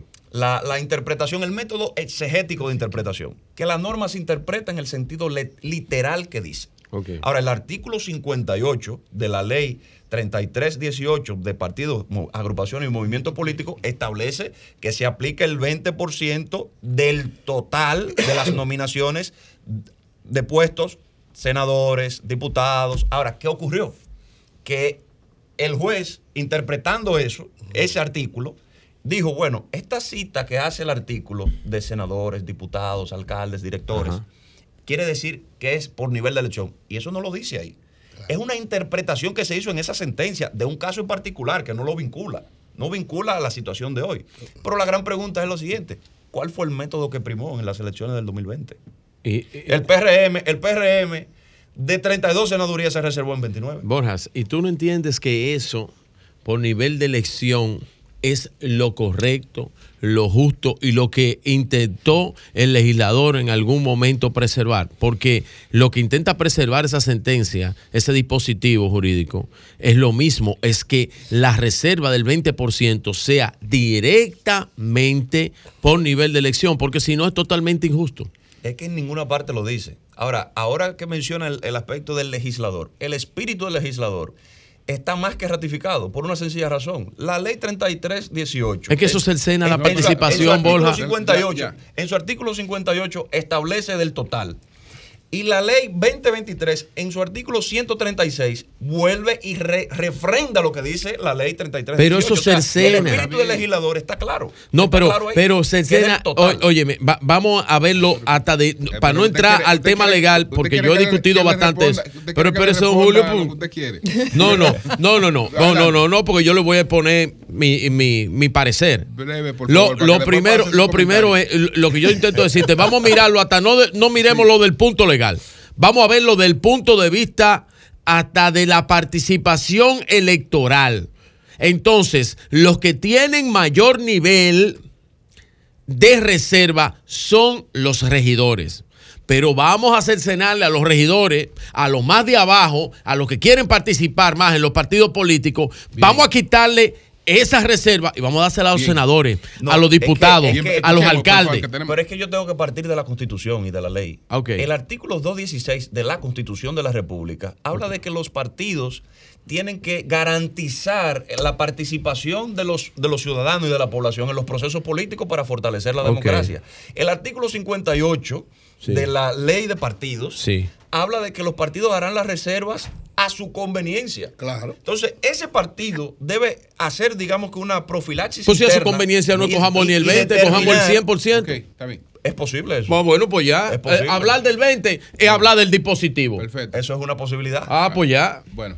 No hay problema. Pues, sí, pero no hay problema. Es que no hay, pro hay que hablar del 20. Hablar del 20. Hablar del 20% hay que hablar del dispositivo. Es que no hay problema. La ley no crea problemas. Lo que ocurre es. En el Paraná. Lo que ocurre es eso. Es que no hay problema. Se está creando un problema entrando a una interpretación que la ley no la dice. Bueno, Bueno, pues, Borja, eh, el constitucional está ahí. Ustedes no creen en, en- en el, el no doctor llegar a eso, Milton Ray Guevara No hay que llegar a eso porque Eh, lo y, que el, se- y el pleyo es que que tiene. lo que ese camino abre, ¿sabe lo que es? ¿El qué? Inestabilidad política. no, hombre, no, e porque para eso está el constitucional. Para eso Inestabilidad está e en la constitución E el incluso- constitucional. e incluso eso genera que los partidos se vean obligados a acudir internacionalmente a Uniores o a la OEA para Bueno, poder ya- tener un Ya te acompañamiento. hizo una, te hizo una advertencia ahí. No, Eh, está va- bien, pero va- que va- vaya. Eso Pero un entonces Ya- tú sabes que está lo van a hacer esos una- tribunales. está Remitirlo al Tribunal ahí. Constitucional, que Bueno, es donde deben de ir. bueno. Yo entiendo que sí. Gracias a Borja Medina, Mateo, que es el Pero para director ejecutivo del ¿no? Foro Permanente de Partidos Políticos. Muchas gracias a ustedes por la oportunidad. Un saludo para José Fran Peñaguaba. Gran amigo y hermano. Sí, buen amigo. José Fran es el líder de Fopredón. ¿no? Él es el líder, él es el líder. ¿Y, por qué? y no le pueden poner un nombre, pues parece una central sindical de guagua. ¿eh? Sí, es No, verdad. es el foro permanente del partido político. Mira, una pregunta. Con Fredón, Eh, no eh, te da, no te da una, un sindicato de mira, guagua. eh, eh, ya que tú eres tan cercano, José Digo Frank, yo, digo tú sabes yo. si algún partido se ha armado y le ha hecho la solicitud que él estaba haciendo por internet y que los partidos que tengan agrupaciones que me llamen, tú sabes si alguno lo ha llamado. Nosotros manejamos las cosas de manera formal a través del, Institucional. a, a través del foro permanente del partido. Exacto, político. institucional, ok. Cambio y fuera.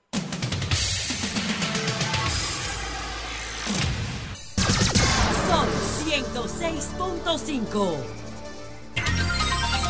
Son las 10, 4 minutos. Señores, se celebró la convención del Partido Revolucionario Dominicano.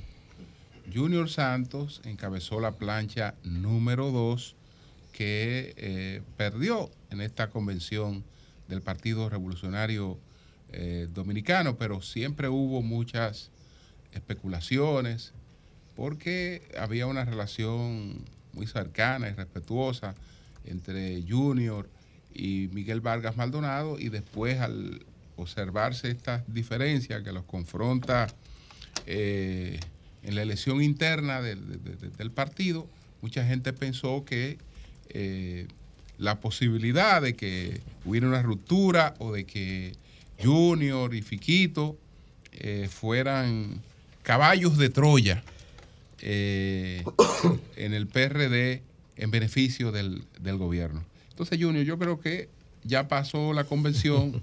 Esta es una buena oportunidad para eh, aclarar algunos puntos. Bueno, buenos días, gracias a ustedes. Buenos días, hermano. Y sobre todo reconocer en primera instancia la disposición que tiene el PRD de cambiar. Yo creo que el ejemplo de lo que sucedió este domingo estuvo contra todos los pronósticos. ¿Cuáles eran los pronósticos que tenían los contrarios del PRD, inclusive lo que quieren al PRD? Era que iba a ser una convención traumática, de confrontación, De problemas. de problemas. Y yo creo que hoy el PRD marcó un antes y un después, incluso en la política dominicana. Organizar una convención de delegados donde vote un- una cantidad de compañeros y compañeras delegados, electos de abajo hacia arriba, con regla clara, con una comisión organizadora, comisión de elecciones como lo establece la ley, y que todos los compañeros de una u otra forma estemos conformes, yo creo que es el primer resultado positivo, no solamente para el PRD, sino para la propia República Dominicana. En política la confrontación de las ideas, lamentablemente cuando no hay, cuando se acaban los argumentos, se entran en determinaciones personales. Quien le habla es parte de una causa social en la que cree, es parte de un compromiso de un mejor país. Y le doy gracias a la vida porque a mí me ha permitido venir de ser un limpiabota, hijo de una lavandera, que cuando tú lo lees la historia de los líderes de hace 50, 100 años, parecen como eh, novelas. Y verlo ahora en estos tiempos para nosotros es de mucha satisfacción. Pasar de esa etapa a representar mi municipio como regidor, como alcalde, secretario general del PRD y atreverme a salirme de una zona de confort. Porque para mí era fácil hacer un acuerdo como el ingeniero lo planteó. Y yo lo hago público. ¿Cómo te planteó? Él planteó que hiciéramos una convención pactada y que hiciéramos esa convención primero en dos años, después dijo que en un año la hagamos, y le demostramos que era posible hacerla y que el PRD salía más fortalecido si los resultados legitimaban la nueva dirección. Yo felicito al ingeniero Miguel, que asumió esa postura, apoyó a la comisión organizadora y hoy el PRD va a tener, digamos, una dirección más legítima. Porque esto no es un tema personal. Yo fui el resultado, digamos, de una causa. Y así yo lo veo. Ahora, Junior, se decía. Mira, la causa para mí es más importante que el hecho en sí. ¿Cuál era la causa? ¿O cuál es la causa? ¿Cuál es que la sigue vigente. Se decía, no, tú, tú no lo dijiste públicamente, pero tú que siempre has respaldado a Junior. Sí, lo llamé, dijiste- yo- dijiste, a mí me da la sensación como que Junior anda cerca de Luis. No lo dijiste. No, porque yo lo llamé. no, No, tú dijiste, yo no, le puedo decir públicamente hasta que no hable con Junior. Pero yo- yo- Bueno, pero que- pero que eso no es malo. Si él anduviera cerca de Luis, eso no es malo. Eury tenía esa sensación. me llegaron todas esas cosas, yo te llamé Así como. Miguel anda Yo cerca, así como Miguel anda cerca de Lionel, que yo Junior anda cerca yo de Luis, no está mal. Mira, mira, Está yo bien. quiero terminar diciendo que para mí lo más importante son las causas. Y mi principal causa en este país ¿Cuál es toda la es contribuir con el bienestar y la institucionalidad en la República Dominicana. Y mi plataforma, Pero ahí, ahí entonces tú Mi no, estás- ah, pero ahí plataforma. tú no estás, descal- no estás descartando. mi lo otro. plataforma es el PRD. Ok. Sí. Y Ah, te vas a quedar ahí. Óigame una cosa, yo soy amigo personal del presidente. De Luis Abinader. Porque Claro. en el 2002 Luis aspiró a senador de la provincia de Santo Domingo y ahí establecimos una relación. Si yo me hubiera querido ir al PRM, me había ido tres días antes de inscribirme como alcalde, cuando me entregaron una encuesta en la que yo era senador seguro. Y la muestra está ahí. De que quien es senador, yo que soy político, nunca le he visto los ojos. Es decir, al senador. O sea, el actual- PRM te propuso la senaduría. Correcto. Y yo decidí quedarme en mi partido. Oh. Óyeme, como en un momento, y Eury lo sabe, se me ofreció dividir la provincia de Santo Domingo, para que Jaco sea el candidato a alcalde de los Alcarrizos y que yo sea senador. Y a la persona que me propusieron eso, yo le dije, yo tenía un compromiso con 1.914 empleados en un ayuntamiento, 1.914 empleados en un ayuntamiento de los Alcarrizos. Y que él me hacía esa propuesta fruto del esfuerzo y el trabajo de esos compañeros de base y que yo, por una satisfacción personal de ser senador, no soltaba la alcaldía de los Alcarrizos. En el día de hoy, ¿qué es lo que nosotros estamos viviendo? Estamos viviendo una nueva etapa en el PRD. Una etapa en la que nosotros logramos después de cuatro años, después de tres años, que se reúna la comisión política. Después de más Sí, porque de- eso estaba secuestrado. Después de más de 17 años Sigue secuestrado. que se hiciera una convención abierta, transparente, plural, participativa y sin trauma. Yo siempre he dicho que el que gana la guerra es responsable de instaurar la paz. En este momento hay una plancha que salió beneficiada, con mucho respeto y mucha disposición. Nosotros, antes del resultado, nosotros llamamos a la prensa e informamos de que la plancha Junior. número uno Junior. hubiera ganado. Tú sabes que otra cosa que alimentó, otra cosa que alimentó los rumores, El morbo. Fue el maltrato que el presidente eh, le dio al alcalde en, Bueno, la, pero es que, actividad, mira. en la actividad de Sí, pero es que eso es un tema del personal. teleférico. Oye, Entonces, que- entonces, No, no, hubo maltrato, es que no era el protocolo. o, o- o vamos a decir el trato inadecuado, porque usted no Sí, quiere que diga maltrato. No, Vamos a porque decir no hubo trato. maltrato. La el- falta del conocimiento del protocolo del alcalde. o, o el quítase de ahí el alcalde. Bueno, pero para la falta del para- conocimiento del protocolo, entonces- pero no era maltrato. Discúlpame, mira, mira. Lo que pueda suceder en una relación entre terceros, yo no tengo culpa. Es decir, ¿qué tengo yo que ver con que en una actividad el protocolo no se entienda o que las relaciones no funcionen? Porque la relación de dos, yo soy tercero, no tengo que ver con eso. Pero hay un malentendido, un malentendido del Oye, protocolo o, oye, al, o al yo alca- no o al- sé. o al Oye, alcalde oye, le tocaba estar lo ahí vi, donde mira, lo quitaron. Yo lo vi en las redes y Sí. ustedes son testigos, yo participé en mucho primero Picasso con Danilo Medina, que no, ahí mismo, ahí mismo. ¿verdad? que no era de mi partido, con Leonel Fernández, que no era de mi partido. Ahora, yo llegaba y me paraba en una esquina en mi condición de alcalde y lo primero yo preguntaba, ¿cuál es el protocolo? ¿Cuál es el lugar que a mí me corresponde? ¿Dónde yo debo sentarme? ¿Dónde debo pararme? Porque se, manda, se demanda que es así. Ahora, yo quiero hablar más bien de la situación del PRD. ¿Qué va a pasar con el PRD? Bueno, yo entiendo que en este momento el PRD salió fortalecido. Ok. Nosotros todos tenemos una responsabilidad histórica que cumplir, que es fortalecer el partido. Yo creo que la mamá del play, como dicen en el, en el campo, Ya es pasó. la mamá del play, ya pasó. Junior. Y cuando se acaban los argumentos políticos, Junior. se entran en descalificaciones personales. Pero hay que entender que lo más importante en la actividad pública y sobre todo es la tolerancia. Junior. ¿Usted me entiende? Junior, entonces- entonces uno tú se te- afecta yo- por amigos que yo- pueden hacer comentarios. Junior, y Eh, tú, y tú, sí. Uno se afecta por amigos que uno le tiene mucho afecto, que pueden hacer comentarios que te pueden preguntar de manera directa. Es decir, yo tengo una serie de amigos que están en los medios que me pueden preguntar y siempre he sido transparente con ellos. Y le he dicho, incluso en cada momento de mi vida, yo sentí el respaldo de mucha gente, aún sin yo pedírselo. Y quizá dicen en la Biblia, eh, dice un adagio popular, que de, de quien más tú quieres es que más siente. Entonces, cualquier situación que pueda tener un comunicador conmigo o cualquier mal- malentendido que pudiera haber, eh, nada, uno se dice y después se comenta y las cosas se Eh, ponen en línea y se piden la disculpa correspondiente. entonces vamos Sí, eh, Junior, entonces, acerca de eso que tú dices, que el PRD eh, va a salir fortalecido de esto, eh, tú estarías en disposición, porque tú sabes que el PRD va a ser una alianza. Y lo que está en búsqueda, el que ya salió presidente, que El- para mí ha- secuestrado, el ingeniero Miguel Vargas. el ingeniero Miguel Vargas, para mí ha secuestrado ese partido, o tiene secuestrado y lo ha vuelto añicos, que es lo que es un ventorrillo, una paletera. Ok, pero una pregunta. La, pregunta, es, ¿tú, estás Pero disp- sí. tú vas a aceptar una alianza que a lo mejor no corresponda con las ideas que tú tienes? ¿Tú vas, tú vas a aceptar eso? Mira, Esa es mi pregunta. Lo primero es que yo soy apellido santo. Sí. Sí. Y PRDista. Sí.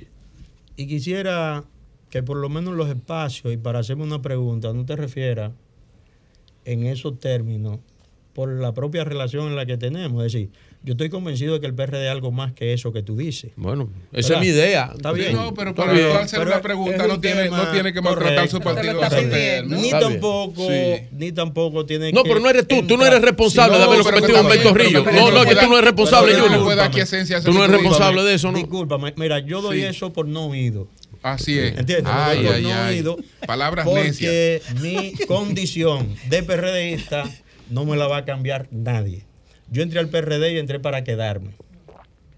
En ese sentido, nosotros entendemos que lo que buscamos lo vamos a seguir buscando. ¿Qué nosotros buscamos? Sí. Un PRD que sus organismos funcionen, que las estructuras de dirección estén valoradas y ordenadas, que nosotros podamos reconectar a este partido con causas sociales en las que yo creo. Y es cosa de tiempo. ¿Cuáles fueron los resultados de la convención?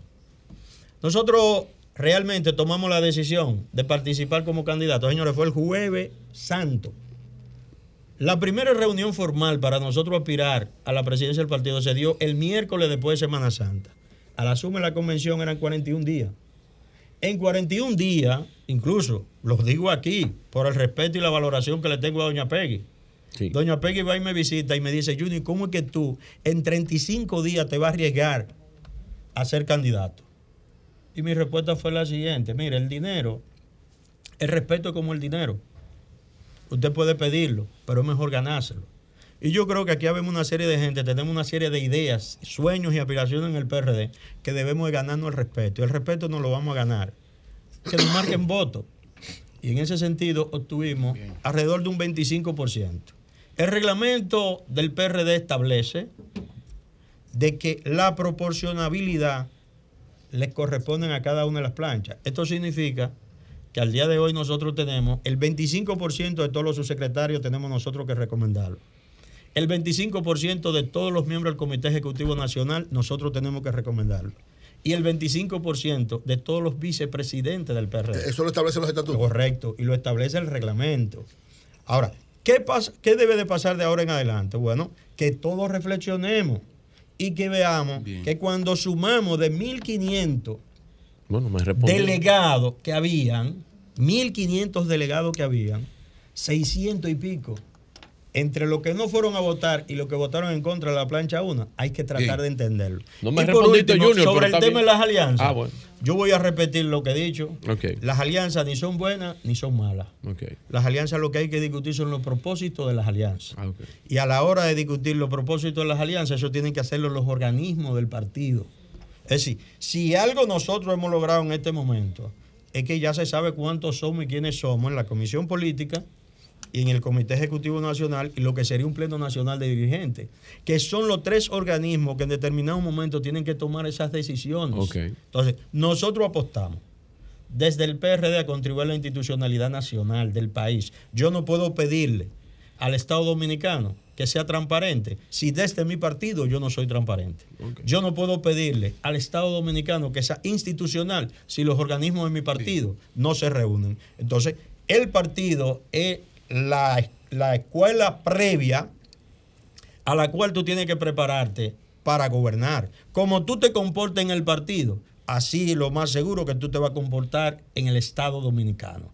Yo soy un demócrata, nosotros no somos, digamos, un líder nacional, nosotros somos una punta de lanza de una causa y en ese rol lo estamos jugando y lo que aspiramos fundamentalmente es que en la República Dominicana el proceso de la actividad política empiece a tomar otro rumbo. ¿Aspirarás que no sea alcalde? el quítate tú para ponerme yo. ¿Aspirarás alcalde de los Alcarrizos? Bueno, yo te puedo decir que uno de los elementos fundamentales que mucha gente eh, se pregunta es por qué en la última encuesta el candidato del PLD marca un 9%, el alcalde actual marca un 2% y yo marco 38.5%. O sea, que hay posibilidad de que tú puedas Hay hacer. una siembra de un trabajo social hecho y de una impronta que está ahí. Bajo la sigla de tu partido Bueno. lo veo feo. Señores, gracias a Junior. Gracias, Junior. Y ya gracias a Pero eso no Junior marca un Santos. 1%, no marca ese partido. Gracias a Junior Santos. Eh, y bueno. Pero es por Junior que se vota. ya, ya. Sí, claro. a No, no, través no del PRD, pero es por Junior. Está bien. Claro que sí. No, no, es No, por Junior claro. a través del PRD y de otro Sí, partido, claro. pero es por Junior. Ajá. Claro, sí, Junior. Claro que sí. Y duramos, Junior y duramos 30 actúa- minutos hablando aquí y nadie le preguntó de los problemas de los alcarrizos. Dime, y tú- pero Pero- invítalo a ¿Y tu podcast. Invítalo a tu podcast. ¿Cómo es posible que un tipo en una silla de ruedas controle los alcarrizos? ¿Cómo es? ¿Cómo es posible que un tipo en una silla de ruedas controle los alcarrizos? Pero no es que controla los alcarrizos. Los alcarrizos es parte del Estado dominicano. ¿Cómo un tipo en una silla de ruedas es capaz de poner al Estado dominicano a que no sepa lo que él estaba haciendo? Ay, papá. No es a los alcarrizos. No, es a los alcarrizos. Los alcarrizos. los alcarrizos son algo más, mucho más que eso que se promueve. ¿Qué tú opinas del, del, del, del- del teleférico? Del Del teleférico. del- del teleférico es una solución que yo hubiera preferido otra. Pero hoy en la República Dominicana hay una tendencia a ese tipo de soluciones que vienen prehechas. Ahora, beneficio directo a los alcarrizos, no podemos negarlo. ¿verdad? Bien. No podemos negarlo. Bueno, pues gracias a Junior Gracias, Santos, Junior. gracias a Junior. Cambio fuera.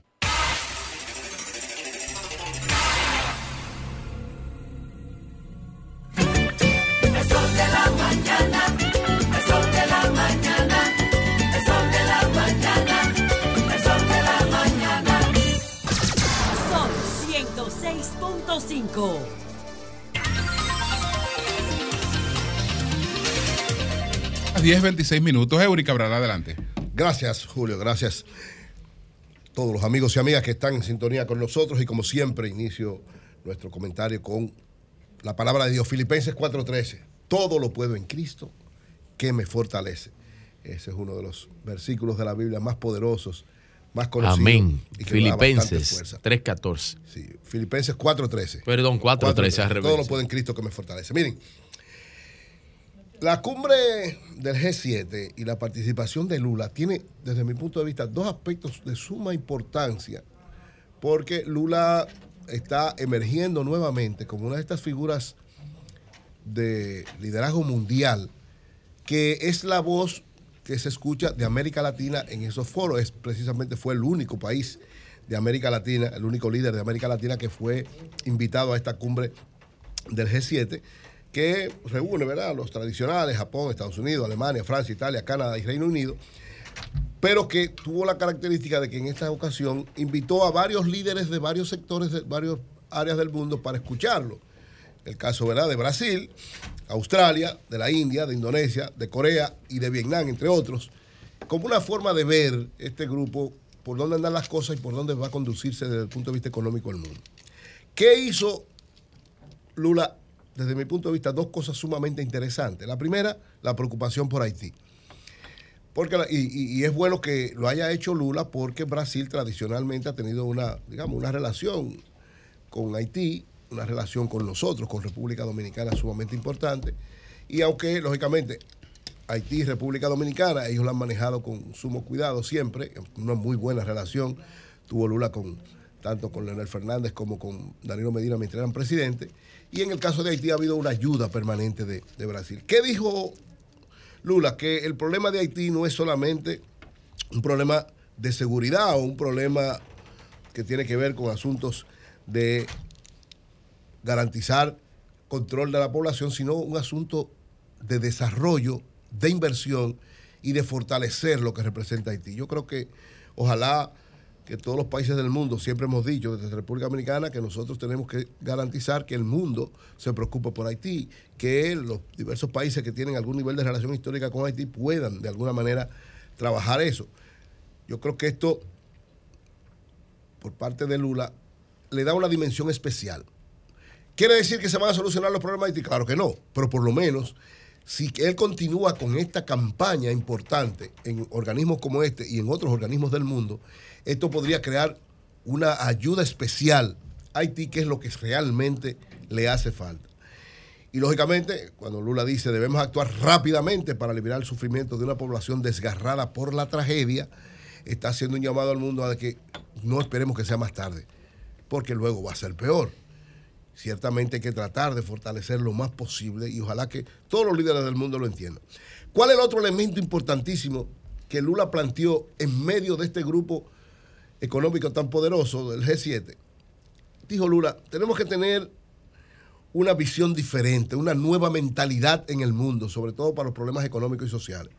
Y defendió, oigan esto, defendió que haya monedas diferentes al dólar para hacer transacciones comerciales mundiales. Él lo, ha planteado permanentemente. Lula fue de los que creó el BRICS. Y el BRICS, en un momento determinado, antes de él dejar de ser presidente de Brasil, en la etapa donde fue antes, emergió como uno de esos sectores importantes que estaba de alguna manera contribuyendo a darle una nueva reorientación económica al mundo. Ahora él retoma esto y dice, bueno, lo primero, ojalá que no haya ahora una guerra fría entre Estados Unidos y China, pero independientemente de lo que pueda acontecer, lo cierto es que el uso del dólar en el mercado mundial no puede seguir siendo la moneda determinante, hay que crear monedas propias. Y precisamente dice el BRICS está en ese camino, estamos discutiendo eso, que pueda haber una moneda para hacer transacciones diferentes por, por lo que representa China. China, frente a los Estados Unidos, Estados Unidos sigue siendo la principal potencia económica, pero China está muy cerca de ser una gran potencia económica como Estados Unidos en un segundo lugar, pero camino a lograr un primer lugar y por tanto tiene una gran cantidad de transacciones comerciales con el mundo entero y con América Latina también. Entonces por eso Lula plantea, bueno, no solamente tiene que ser el dólar, porque porque el dólar podría significar para muchos países que tal vez Estados Unidos no quiere que tengan relación con China comercial, aunque Estados Unidos la tiene, pero la tiene en una situación de tensión, y eso podría garantizar una nueva mentalidad de ver el mundo. Yo creo que ahí Lula tiene toda la razón.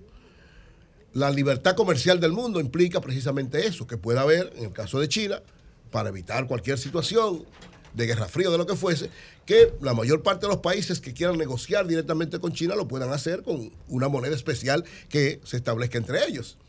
Y esta situación, que también ha sido uno de los abanderados fundamental de tratar de conseguir una paz entre Rusia y, y Ucrania, ¿Por qué? Porque precisamente para evitar que esta situación vaya a afectar esta nueva mentalidad mundial que él está planteando que debe darse. Una guerra afecta muchos aspectos, entre ellos la operatividad de la mayoría de las naciones del mundo. Entonces hay que tratar de limitar lo que tiene que ver, eliminar esta guerra, de establecer una relación con China en función de los intereses de cada país y que no haya una guerra fría entre China y los Estados Unidos. Yo creo que esa visión de Lula es, es maravillosa. Eh, ojalá que él pueda seguir consolidando que los países BRIC, los países BRIC son Brasil, China, India, Rusia y Sudáfrica, sigan jugando un papel importante en este tipo de, de contexto internacional desde el punto de vista económico desde el punto de vista social, porque en la medida en que estos sectores empujan a los sectores tradicionales, económicos y sociales, podría variarse lo que es esta connotación del mundo en este tiempo. Así que saludo estas posiciones de, de Lula y creo que Lula em, está emergiendo nuevamente como uno de los importantes líderes del mundo que van a determinar muchas cosas. Por otro lado, miren, los sindicalistas dominicanos, en medio de, se está dando la discusión del nuevo código de trabajo y es- está bastante avanzado. Ya yo hablé de, lo, de varios aspectos que ya se han puesto, se han, se han resuelto. Uno de ellos lo de la cesantía, que parece que va a haber una posición común ahí. Lo otro es que los sindicalistas plantean ahora que la jornada de trabajo sea de 40 horas y no de 44, como es hasta ahora. Es decir, ahora mismo hay una jornada que es 8 horas diarias y 4 horas los sábados. Entonces ellos plantean que se baje a 40 horas o que no se trabaje los sábados o que de lunes a viernes sean de 7 horas el horario de trabajo. ¿Quién plantea eso? Eh, los sindicalistas, todas las centrales sindicales. Repite eso. Ellos plantean que en vez de 44 horas sean 40. A- Ahora mismo, según el, el código, que es lo que se está planteando variar, son 8 horas diarias de lunes a viernes, 8 por 5, 40, y 4 horas el sábado, 44 horas. Entonces ellos plantean que sean solo 40 o 7 horas de lunes a viernes y 4 horas del sábado o 8 horas de lunes a viernes y no trabajar los sábados. Eso es lo que ellos plantean.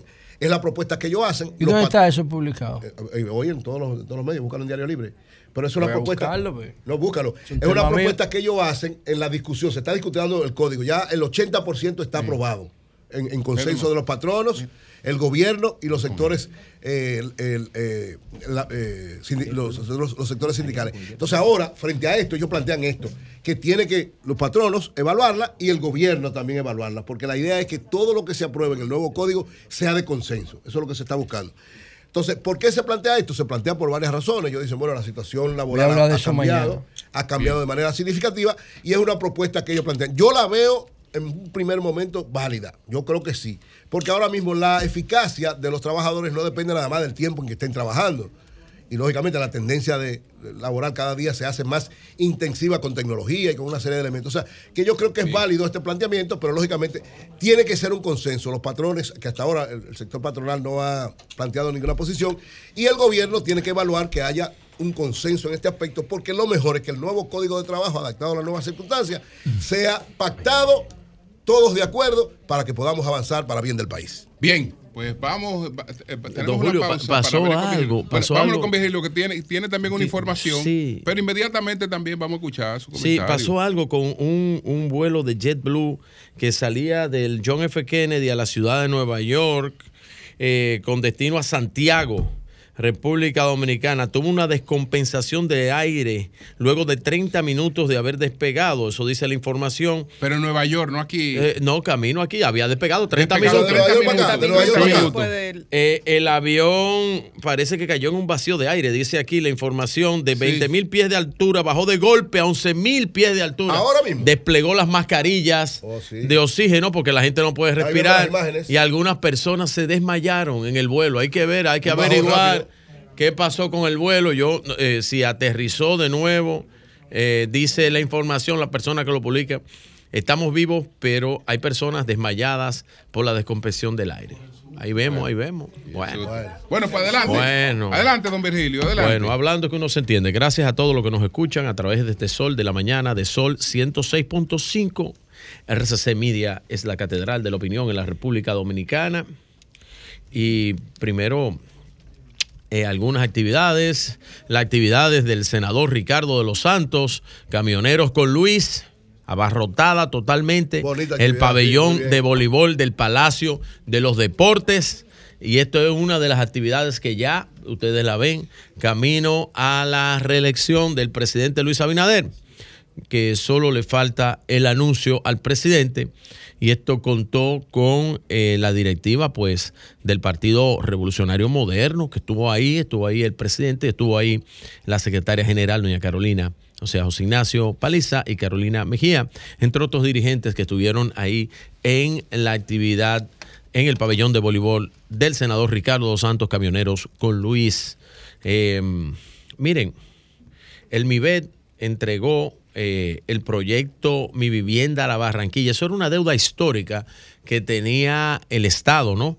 Con ese sector de ahí de Santiago. Entregó 46 viviendas en Barranquilla, 108 en los eh, Sal- Salados y entregó el centro de salud de La Joya en Santiago también. Todo esto con la presencia del presidente Luis Abinader y el ministro eficientísimo de, de, de vivienda y edificaciones, que es eh, Carlos eh, Bonilla. ¡Wow! ¡Qué bien! Así que 46 viviendas en Barranquilla, 108 en Los Salados, 108 soluciones habitacionales y el Centro de Salud La Joya entregó el, el, eh, presidente Luis Abinader y el ministro Carlos Bonilla. Miren, la reunión de aduanas eh, internacionales que estuvo en Punta Cana este fin de semana, eh, toda la semana pasada, terminó este fin de semana pues eh, la, reunión, la reunión se abocó por un sistema armonizado para eficientizar el control y la recaudación. Eh, Eduardo San Lobatón, que era el director anfitrión, el director de la, de la Dirección General de Aduanas, destacó la implementación de inteligencia artificial para el perfil de las cargas, así como mejorar los procesos de valorización y aumentar el control y la recaudación para las administraciones aduaneras. Eh, estos puntos fueron las conclusiones de la conferencia eh, vigésimo quinta eh, conferencia regional de directores generales de aduanas celebrada los días 18 y 19 como parte también estuvo la CONALEP que era eh, la otra reunión que se estuvo haciendo durante toda la semana pasada y culminó este viernes en Punta Cana, República Dominicana. Qué bueno, qué bueno para esto es importante y pone un sitial en la República Dominicana que quiere convertirse en el próximo hub logístico de las Américas y el Caribe.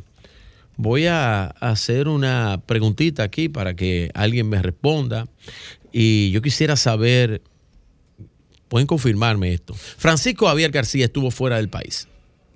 Estuvo fuera del país y salió el fin de semana y volvió ayer. Y quiero que confirmen porque llegó también con el presi- expresidente Danilo Medina al país. Así que me informa una fuente que estuvieron allá haciendo unos amarres. Haciendo unos amarres. Fuera bueno, fuera bueno que confirmen esta información, pero la verdad es que parece que eh, como yo le llamo, el dueño del PLD, Francisco Javier García, el dueño del PLD. eh, y qué bueno que es el dueño, ¿verdad? Pues tiene talento, tiene talento Francisco. Eh, el dueño del PLD estaba amarrando algo ahí con el expresidente Danilo Medina. Y dicen que hay alguna diferencia ahí con el candidato, pero está bien, voy a dejar eso ahí. Voy a dejar eso ahí porque después se me alborotan las avispas y no estamos para eso. Miren, eh, después de eso, ustedes han visto, y esto lo voy a dejar aquí para que, ustedes han visto las vallas de publicidad de Alfredo Pacheco. Sí, sí, sí, sí. Pero no dice. No dice a qué va, Alfredo. ¿Eh?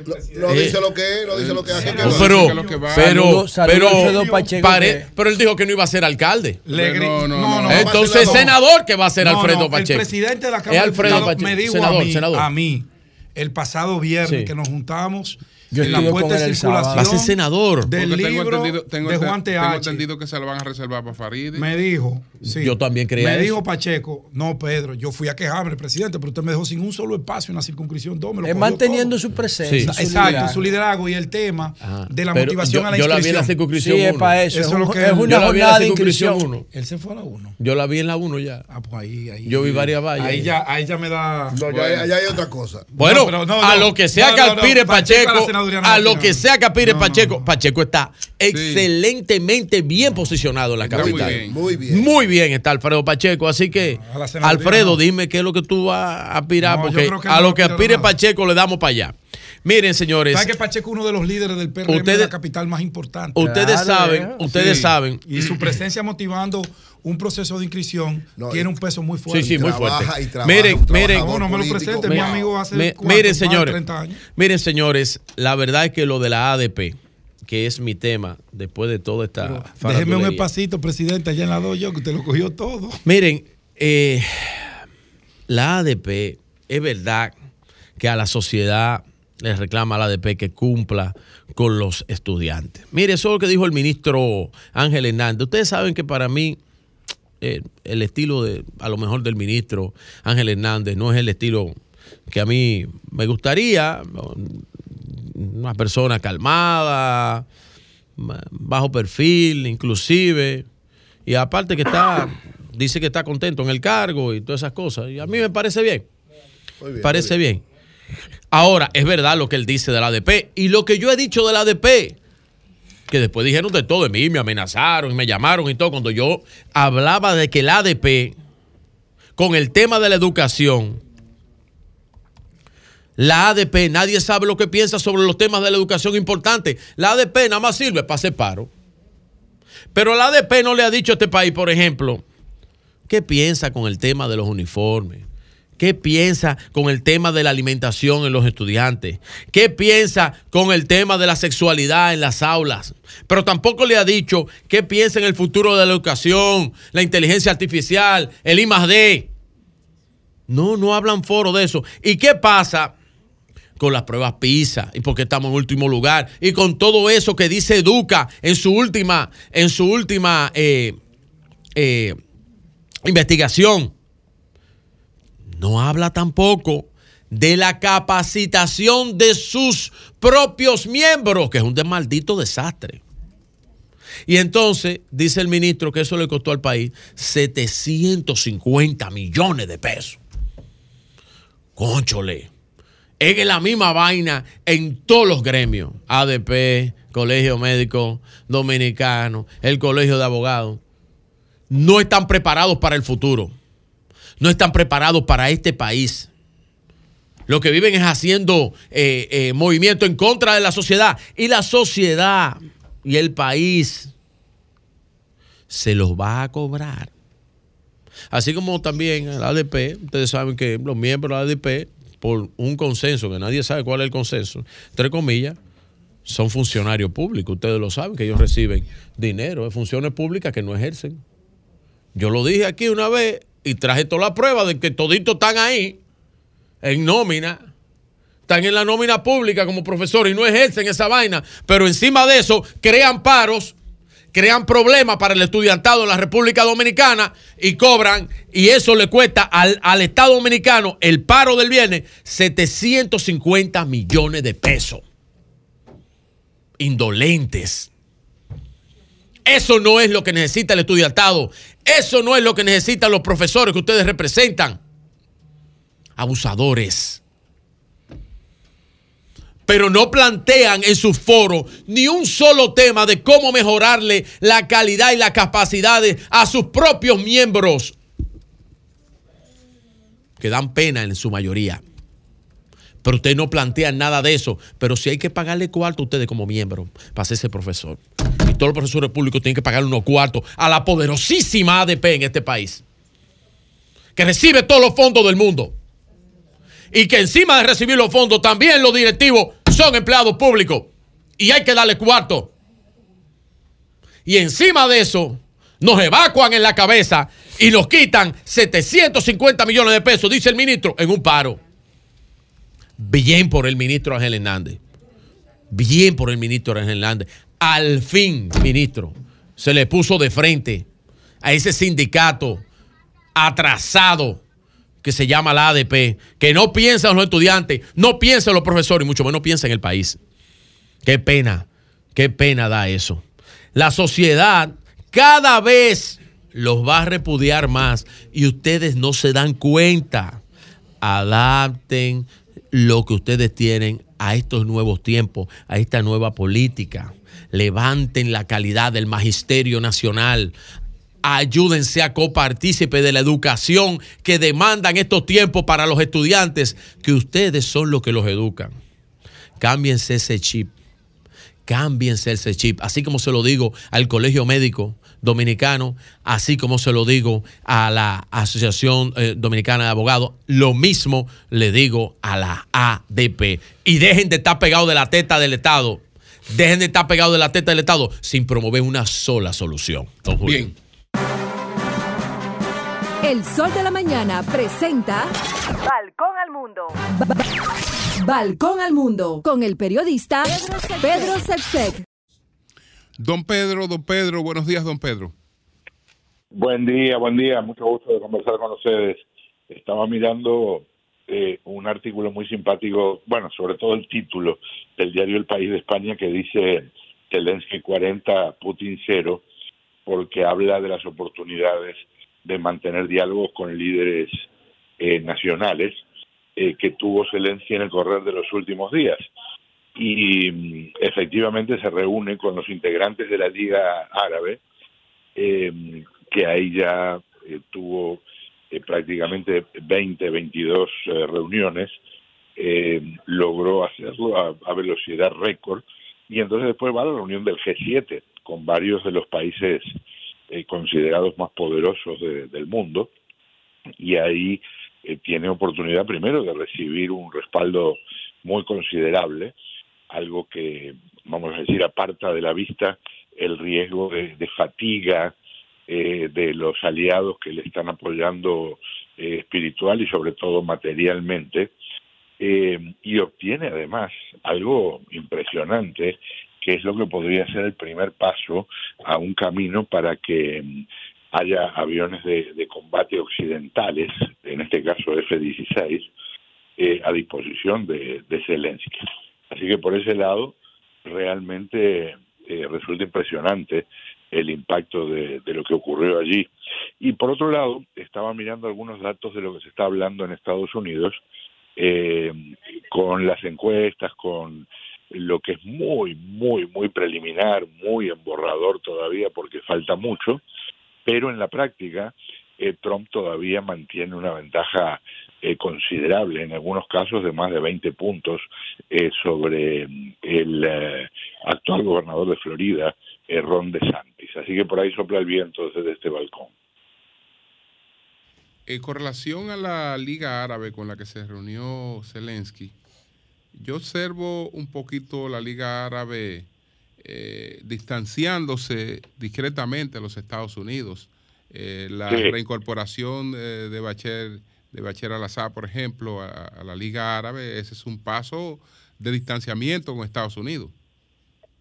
Sin duda. No, y está ocurriendo también en, en otras áreas.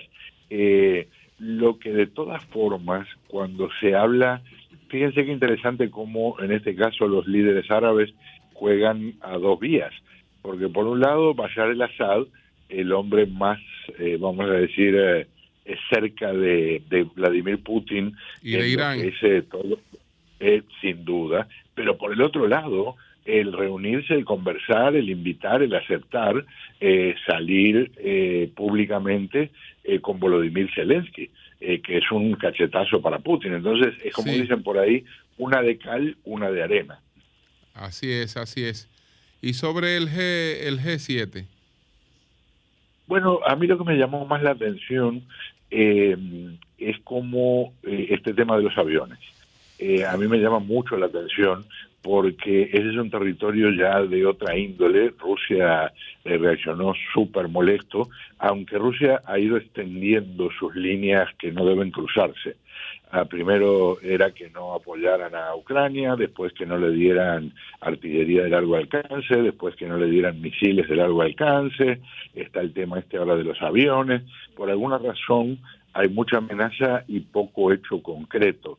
Eh, pero ese respaldo, con la excepción de India, que se mantiene un poco al margen en este territorio y se ha beneficiado comprándole petróleo más barato a, a Rusia, eh, los demás eh, han mostrado con mucho vigor, con mucho entusiasmo, que están al firme, cueste lo que cueste y el tiempo que lleve apoyar a Ucrania. bien, pues muchas gracias, muchas gracias, don Pedro. Un gran abrazo. Bien, bien.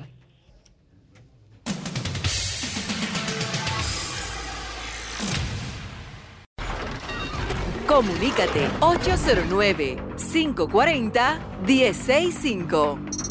1-833-610-1065 desde los Estados Unidos. Sol 106.5, la más interactiva. Bien, pues vamos a, vamos a tomar, vamos a tomar llamadas de inmediato. Tomar llamadas. Entonces, Virgilio, sobre el avión, ¿qué sabe? Sí, me dice, me dice alguien con bastante expertise en Sí. el tema, en el tema eh, aeronáutico, que, que es normal que tiene que bajar a 10 mil pies o menos cuando hay descompensión, porque eh, eh, siempre ahí a 10 mil pies es que pueden lograr la estabilidad en las descompensaciones, los vacíos, ¿verdad? Entonces dice él que era obligatorio, que había que bajar inmediatamente, que eso es lo que, lo que se estila con los pilotos. Me dice él sobre eso y estoy pidiendo información a ver si el avión ya retornó al JFK, si aterrizó y si todo está bien. Claro, porque, porque mira, estaba a 30 minutos. ahí hubo desmayos y muchísimas cosas. y- Por el pánico. no, no, que te, te, te da hipoxia. La presión del aire. Sí, la hipoxia. Buenos días, adelante, buenos días. Terrible eso. Día, Julio. Adelante. Merán, te saluda, Merán, bendiciones. adelante, adelante. No, Julio, eh, decirle a, la- a los dominicanos que está lloviendo, pero eso no quiere decir que ya la sequía pasó, que to- tomemos conciencia, Julio, y valoremos el trabajo que está haciendo Fellito Suberví en la casa, Julio. Pase muy buenos días, hermano. Gracias a ti. Buenos días, adelante. Buenos días, Julio. Sí, buenos días. Julio, mira, indeteniblemente lo de Leonel Fernández es algo grande. Está ganado en Santo Domingo Norte. Es todo. Sí. Bien, pues gracias. Buenos días, adelante. Ganado Buenos días, participoso, todo país. Adelante. De este lado, tu amigo Bigote. A la verdad, yo mirando este país. Bigote, sí. Sí. Palos y boga y palos y no boga. Manuel Bigote, ¿dónde tú estás- metido, Bigote? Domingo Este. Compra camiones para recoger la basura. Y sabemos lo que pasa con gente de subversivo que le tiran la basura después que pasa el camión. Y tú, y tú oyes personas insensatas queriendo atacarlo también porque está comprando los camiones con recursos propios del Estado, de- del ayuntamiento. Es decir, que yo voy a finalizar diciendo, el país tiene que revisarse. Tenemos la oportunidad de tener un hombre capaz, serio, honrado, de que tiene que volver y seguir más del 24, igual que Luis, eh, Luis Abinader, porque están transformando a la República Dominicana. Señores, Pues gracias a ti, gracias a ti. Bueno, señores, parece que hay reunión del alto mando de RCC Media. Están Antonio es para allá Sí. Ahí lo y vemos. Vélez. Y yo no- y yo no sé. Digo, Virgilio hoy se portó bien. ¿Eh? Yo me he portado bien. Virgilio se ha, estado tranquilito, no, no ha vuelto a romper la mesa. aquí, todo. Algo se está cocinando. Y yo veo que Antonio se Pero ya Antonio, le- Antonio le olvidó eso. ¿Tú, ¿Cómo tú tienes que.? No, yo sé que no. Voy a tener que revisar mis amistades. Ese es mi socio. Buenos días, adelante. Me ha incumplido algunas promesas. Buenos días. Al más informado, don Julio Martínez. Ricardo Oviedo. Pozo. Virgilio, el brillante hacia la luz, el gran economista, Eury Cabral y María Elena. Gracias, Oviedo, hermano, gracias. Mirador Sur. Destacar, don Julio, eh, la obra que el presidente Luis Abinader inauguró este fin de semana, que es la carretera Guayubín-Copey. Guayubín-Copey. Sí, en Montecristi. Sí. Una inversión de 1.800 millones eh, de pesos en reconstrucción de esa, de esa avenida, y que es muy importante, de verdad, Julio. El presidente de la República, como ya dijo Virgilio, entregando apartamentos, inaugurando obras. eh, el tiempo prácticamente es medido que va el presidente con una agenda eh, amplia. Julio, si tú eres el coordinador del programa, ¿verdad? Y después, eh, un ejemplo, una hipótesis, tú eh, eres eh, eh, un miembro más, como todos son tus compañeros. Sí. Si tú no pudiste implementar una, una, una o corregir algo que estaba mal siendo tú el coordinador, ¿tú crees que tú siendo un miembro del programa que ya tú no eres coordinador, tú lo Pero- puedes arreglar? Pero ¿a qué viene No. eso? Habla claro, a Viedo. ¿A qué que tú te refieres? Está hablando de Junior Santos. Junior Santos. Él fue secretario general de ese partido. Y no le dejaron hacer absolutamente nada. No, y ahora él, Miguel. simple Miguel hace da la gana en ese partido, Ricardo. y él, él ahora, como un simple militante del partido, él está, él está proponiendo y muchísimas cosas que se van a hacer, pero de por Dios, Junior, así no. Bueno, pues gracias. Buenos días, adelante. Buenos días, ¿cómo están, hermano? Adelante. Mira, déjame contestarle a, Bigo- a Bigote. Déjame contestarle a Bigote. Adelante. A Bigote. Mira, Bigote está errado. Santo Domingo Este es una pura basura, en basura. Y, y respecto a Miguel Vargas, hermano, da vergüenza que aquí, en este país no haya democracia para los partidos políticos. Miguel Vargas no significa nada para este país. Que deje que otra persona administre ese partido. El PRM debió de quitárselo, da cuarto para que los delegados votaran en contra de Miguel Vargas. Bueno, buenos días, adelante. Franklin de Chirino. Buenos días, Julio. Buenos días. Buenos días, Virgilio, Eury, José. Mire, Julio, Adelante. Me, sorpre- me sor- me sorprende mucho que el amigo Virgilio Félix estaba piropeando al ministro de Educación por el asunto de la ADP, pero no, no, no lo piropea cuando el ministro dice todas las bellaquerías que encontró ahí, incluyendo ahora que dijo que en La Vega canceló unos, creo que 1.800 personas que no cobraban como, como, como un sinnúmero más de cosas. Entonces, Virgilio, otro detalle es que fuera bueno que los medios de comunicación ayer, cuando iban en, por supuesto, camioneros, a esa actividad le pidieran la licencia, porque anda un video circulando de una guagua de PRMistas que van rumbo a la, a la actividad de camioneros, donde se le está entregando de a mil pesos a cada uno. Eso es los camioneros que estaban llevando. Comentario. Entonces, mañana RD elige. RD elige mañana. Mañana tenemos RD Elige. Ya explicamos la situación por la que no se presentó hoy eh, RD Elige. Mañana estamos presentando RD Elige. Hay un, sector, Buenos días. hay un sector que le da pujo cuando hablan de eso. Buenos días. A nadie le da eso. Buenos días, adelante. Buenos días. Sí, buenos días, Primitiva Maldonado de la Romana Adelante, primitiva. y el pueblo dominicano. Sabes que yo le doy seguimiento al programa, al programa, eh, o sea, de informe que tiene la señorita Priena, Priena Almonte, creo que así es que se llama, apellido Almonte. Ay, un saludo a Priena. Sí, de- de- del canal 33. Ella anoche hizo un reportaje sobre la corruptela que hay en la, en, en la Secretaría de la Juventud, en el gobierno de la transparencia. vaya, vaya. Viene pues gracias, gracias. El estilo de esa llamada es como si estuviera chismeando Bueno. jugando bingo. Bueno. Jugando bingo. Tú supiste. Bueno. Tú supiste. Bueno, buenos días, adelante. Buenos días, dos de la mañana. Buenos días. Julio, por casualidad, ¿alguno de ustedes tiene conocimiento de cuántas estaciones del metro del Barcajalizo tiene? ¿Cuántos kilómetros y cuánto cotón?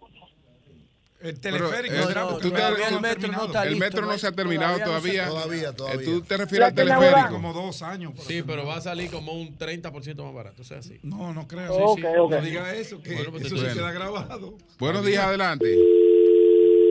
Buenos días. Buenas. Adelante.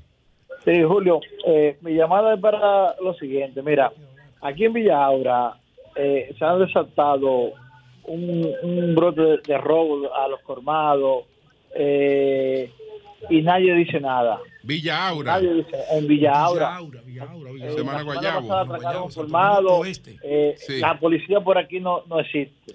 no sé en qué favor. están las autoridades eh, en este país.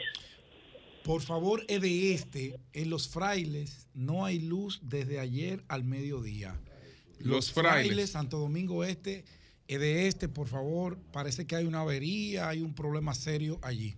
Eso lo dirige Ok. a tres portes, ¿no? Ok. Ni Bueno, idea. buenos días. Vamos a estar. Buenos días.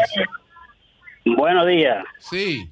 Señor Julio, ¿cómo está? Yo estoy llamando para hacer una, de- una denuncia. Adelante.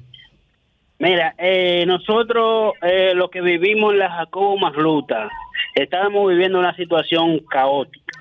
Dado el caso que la DGC ha cerrado todos los tramos donde se entra a cada residencial. O sea, que si el que va de aquí para allá tiene que bajar hasta lo hasta allá, casi hasta el cruce de Villamella, cruce los Guaricanos para devolverse para entrar a su casa, a su residencial. Y eso yo no lo veo justo. Pero, pero no evitando que hayan situaciones complicadas por La congestión del tránsito, porque si en cada tramo se van a Mira, doblar, claro. detiene el Mira, tránsito. hay veces, hay veces que esos guardias que son urbanistas, porque así es que yo lo veo, ellos cierran un pedazo, a- atento a ellos, sin ellos haber hecho un estudio de cómo circula el tránsito. yo no, lo pongo así. El No, no, sistema es, oye, tú sabías, el te voy a hacer un ejemplo. Por el- ejemplo, el, si- si el tú- sistema es Sí. Escúchalo. el sistema es el siguiente que ahora cuando uno ve en la Jacobo el, el congestionamiento que se arma desde el cruce de los Guaricanos llega hasta aquí hasta donde está la Plaza Nueva. Sin embargo en la Plaza Nueva hay dos entradas abiertas sin ninguna necesidad de que estén las dos entradas abiertas eh, al mismo tiempo funcionando. Sí. Mira, por ejemplo, ahí tú te vas a subir, si tú andas por la Máximo Gómez, a las 4 de la tarde, y tú te quieres subir en el elevado de la 27, tú doblas hacia la 27, vas por la Máximo Gómez, ellos lo cierran con pilotillo, tú no puedes Pero subir. aquí- tú tienes pero que oye, seguir oye. el puente hasta la Duarte, hasta allá. Pero en la Lincoln Porque tú no- hubo algún ocurrente que le dio para En la eso, Lincoln y con lo cerró 27, pilotillo. en la Lincoln con Una estupidez 27 tú no puedes doblar a la Tú no izquierda. puedes, no, pero tú no puedes. En la si Lincoln con Ortega y 27 Gasset, se cogieron un carril y le pusieron pilotillo. No, no. Tú no puedes doblar a la izquierda. Pero nadie- tú no puedes doblar a la izquierda ni a la hora pico. Ni a la no pico. ni a la no pico. Pero yo, la yo no sé en qué es a un punto estudio crítico por la cantidad la de accidentes atención el Intran, y los entaponamientos que se arman ahí por la cantidad Hace de eso. gente que vive. Es que yo- Entonces, yo no parece sé. que están tomando medidas para agilizar el tránsito. no, pero que eso no agiliza No, nada, es que Virgilio, eso es- deberían debe a explicarlo. estudio. Pero esas medidas se hacen en función del tráfico, de la. Bueno. Entonces, A lógico, propósito, lo que deberían explicar. a, a- a propósito, vamos a ver qué nos explica Hugo Veras. Cambio fuera.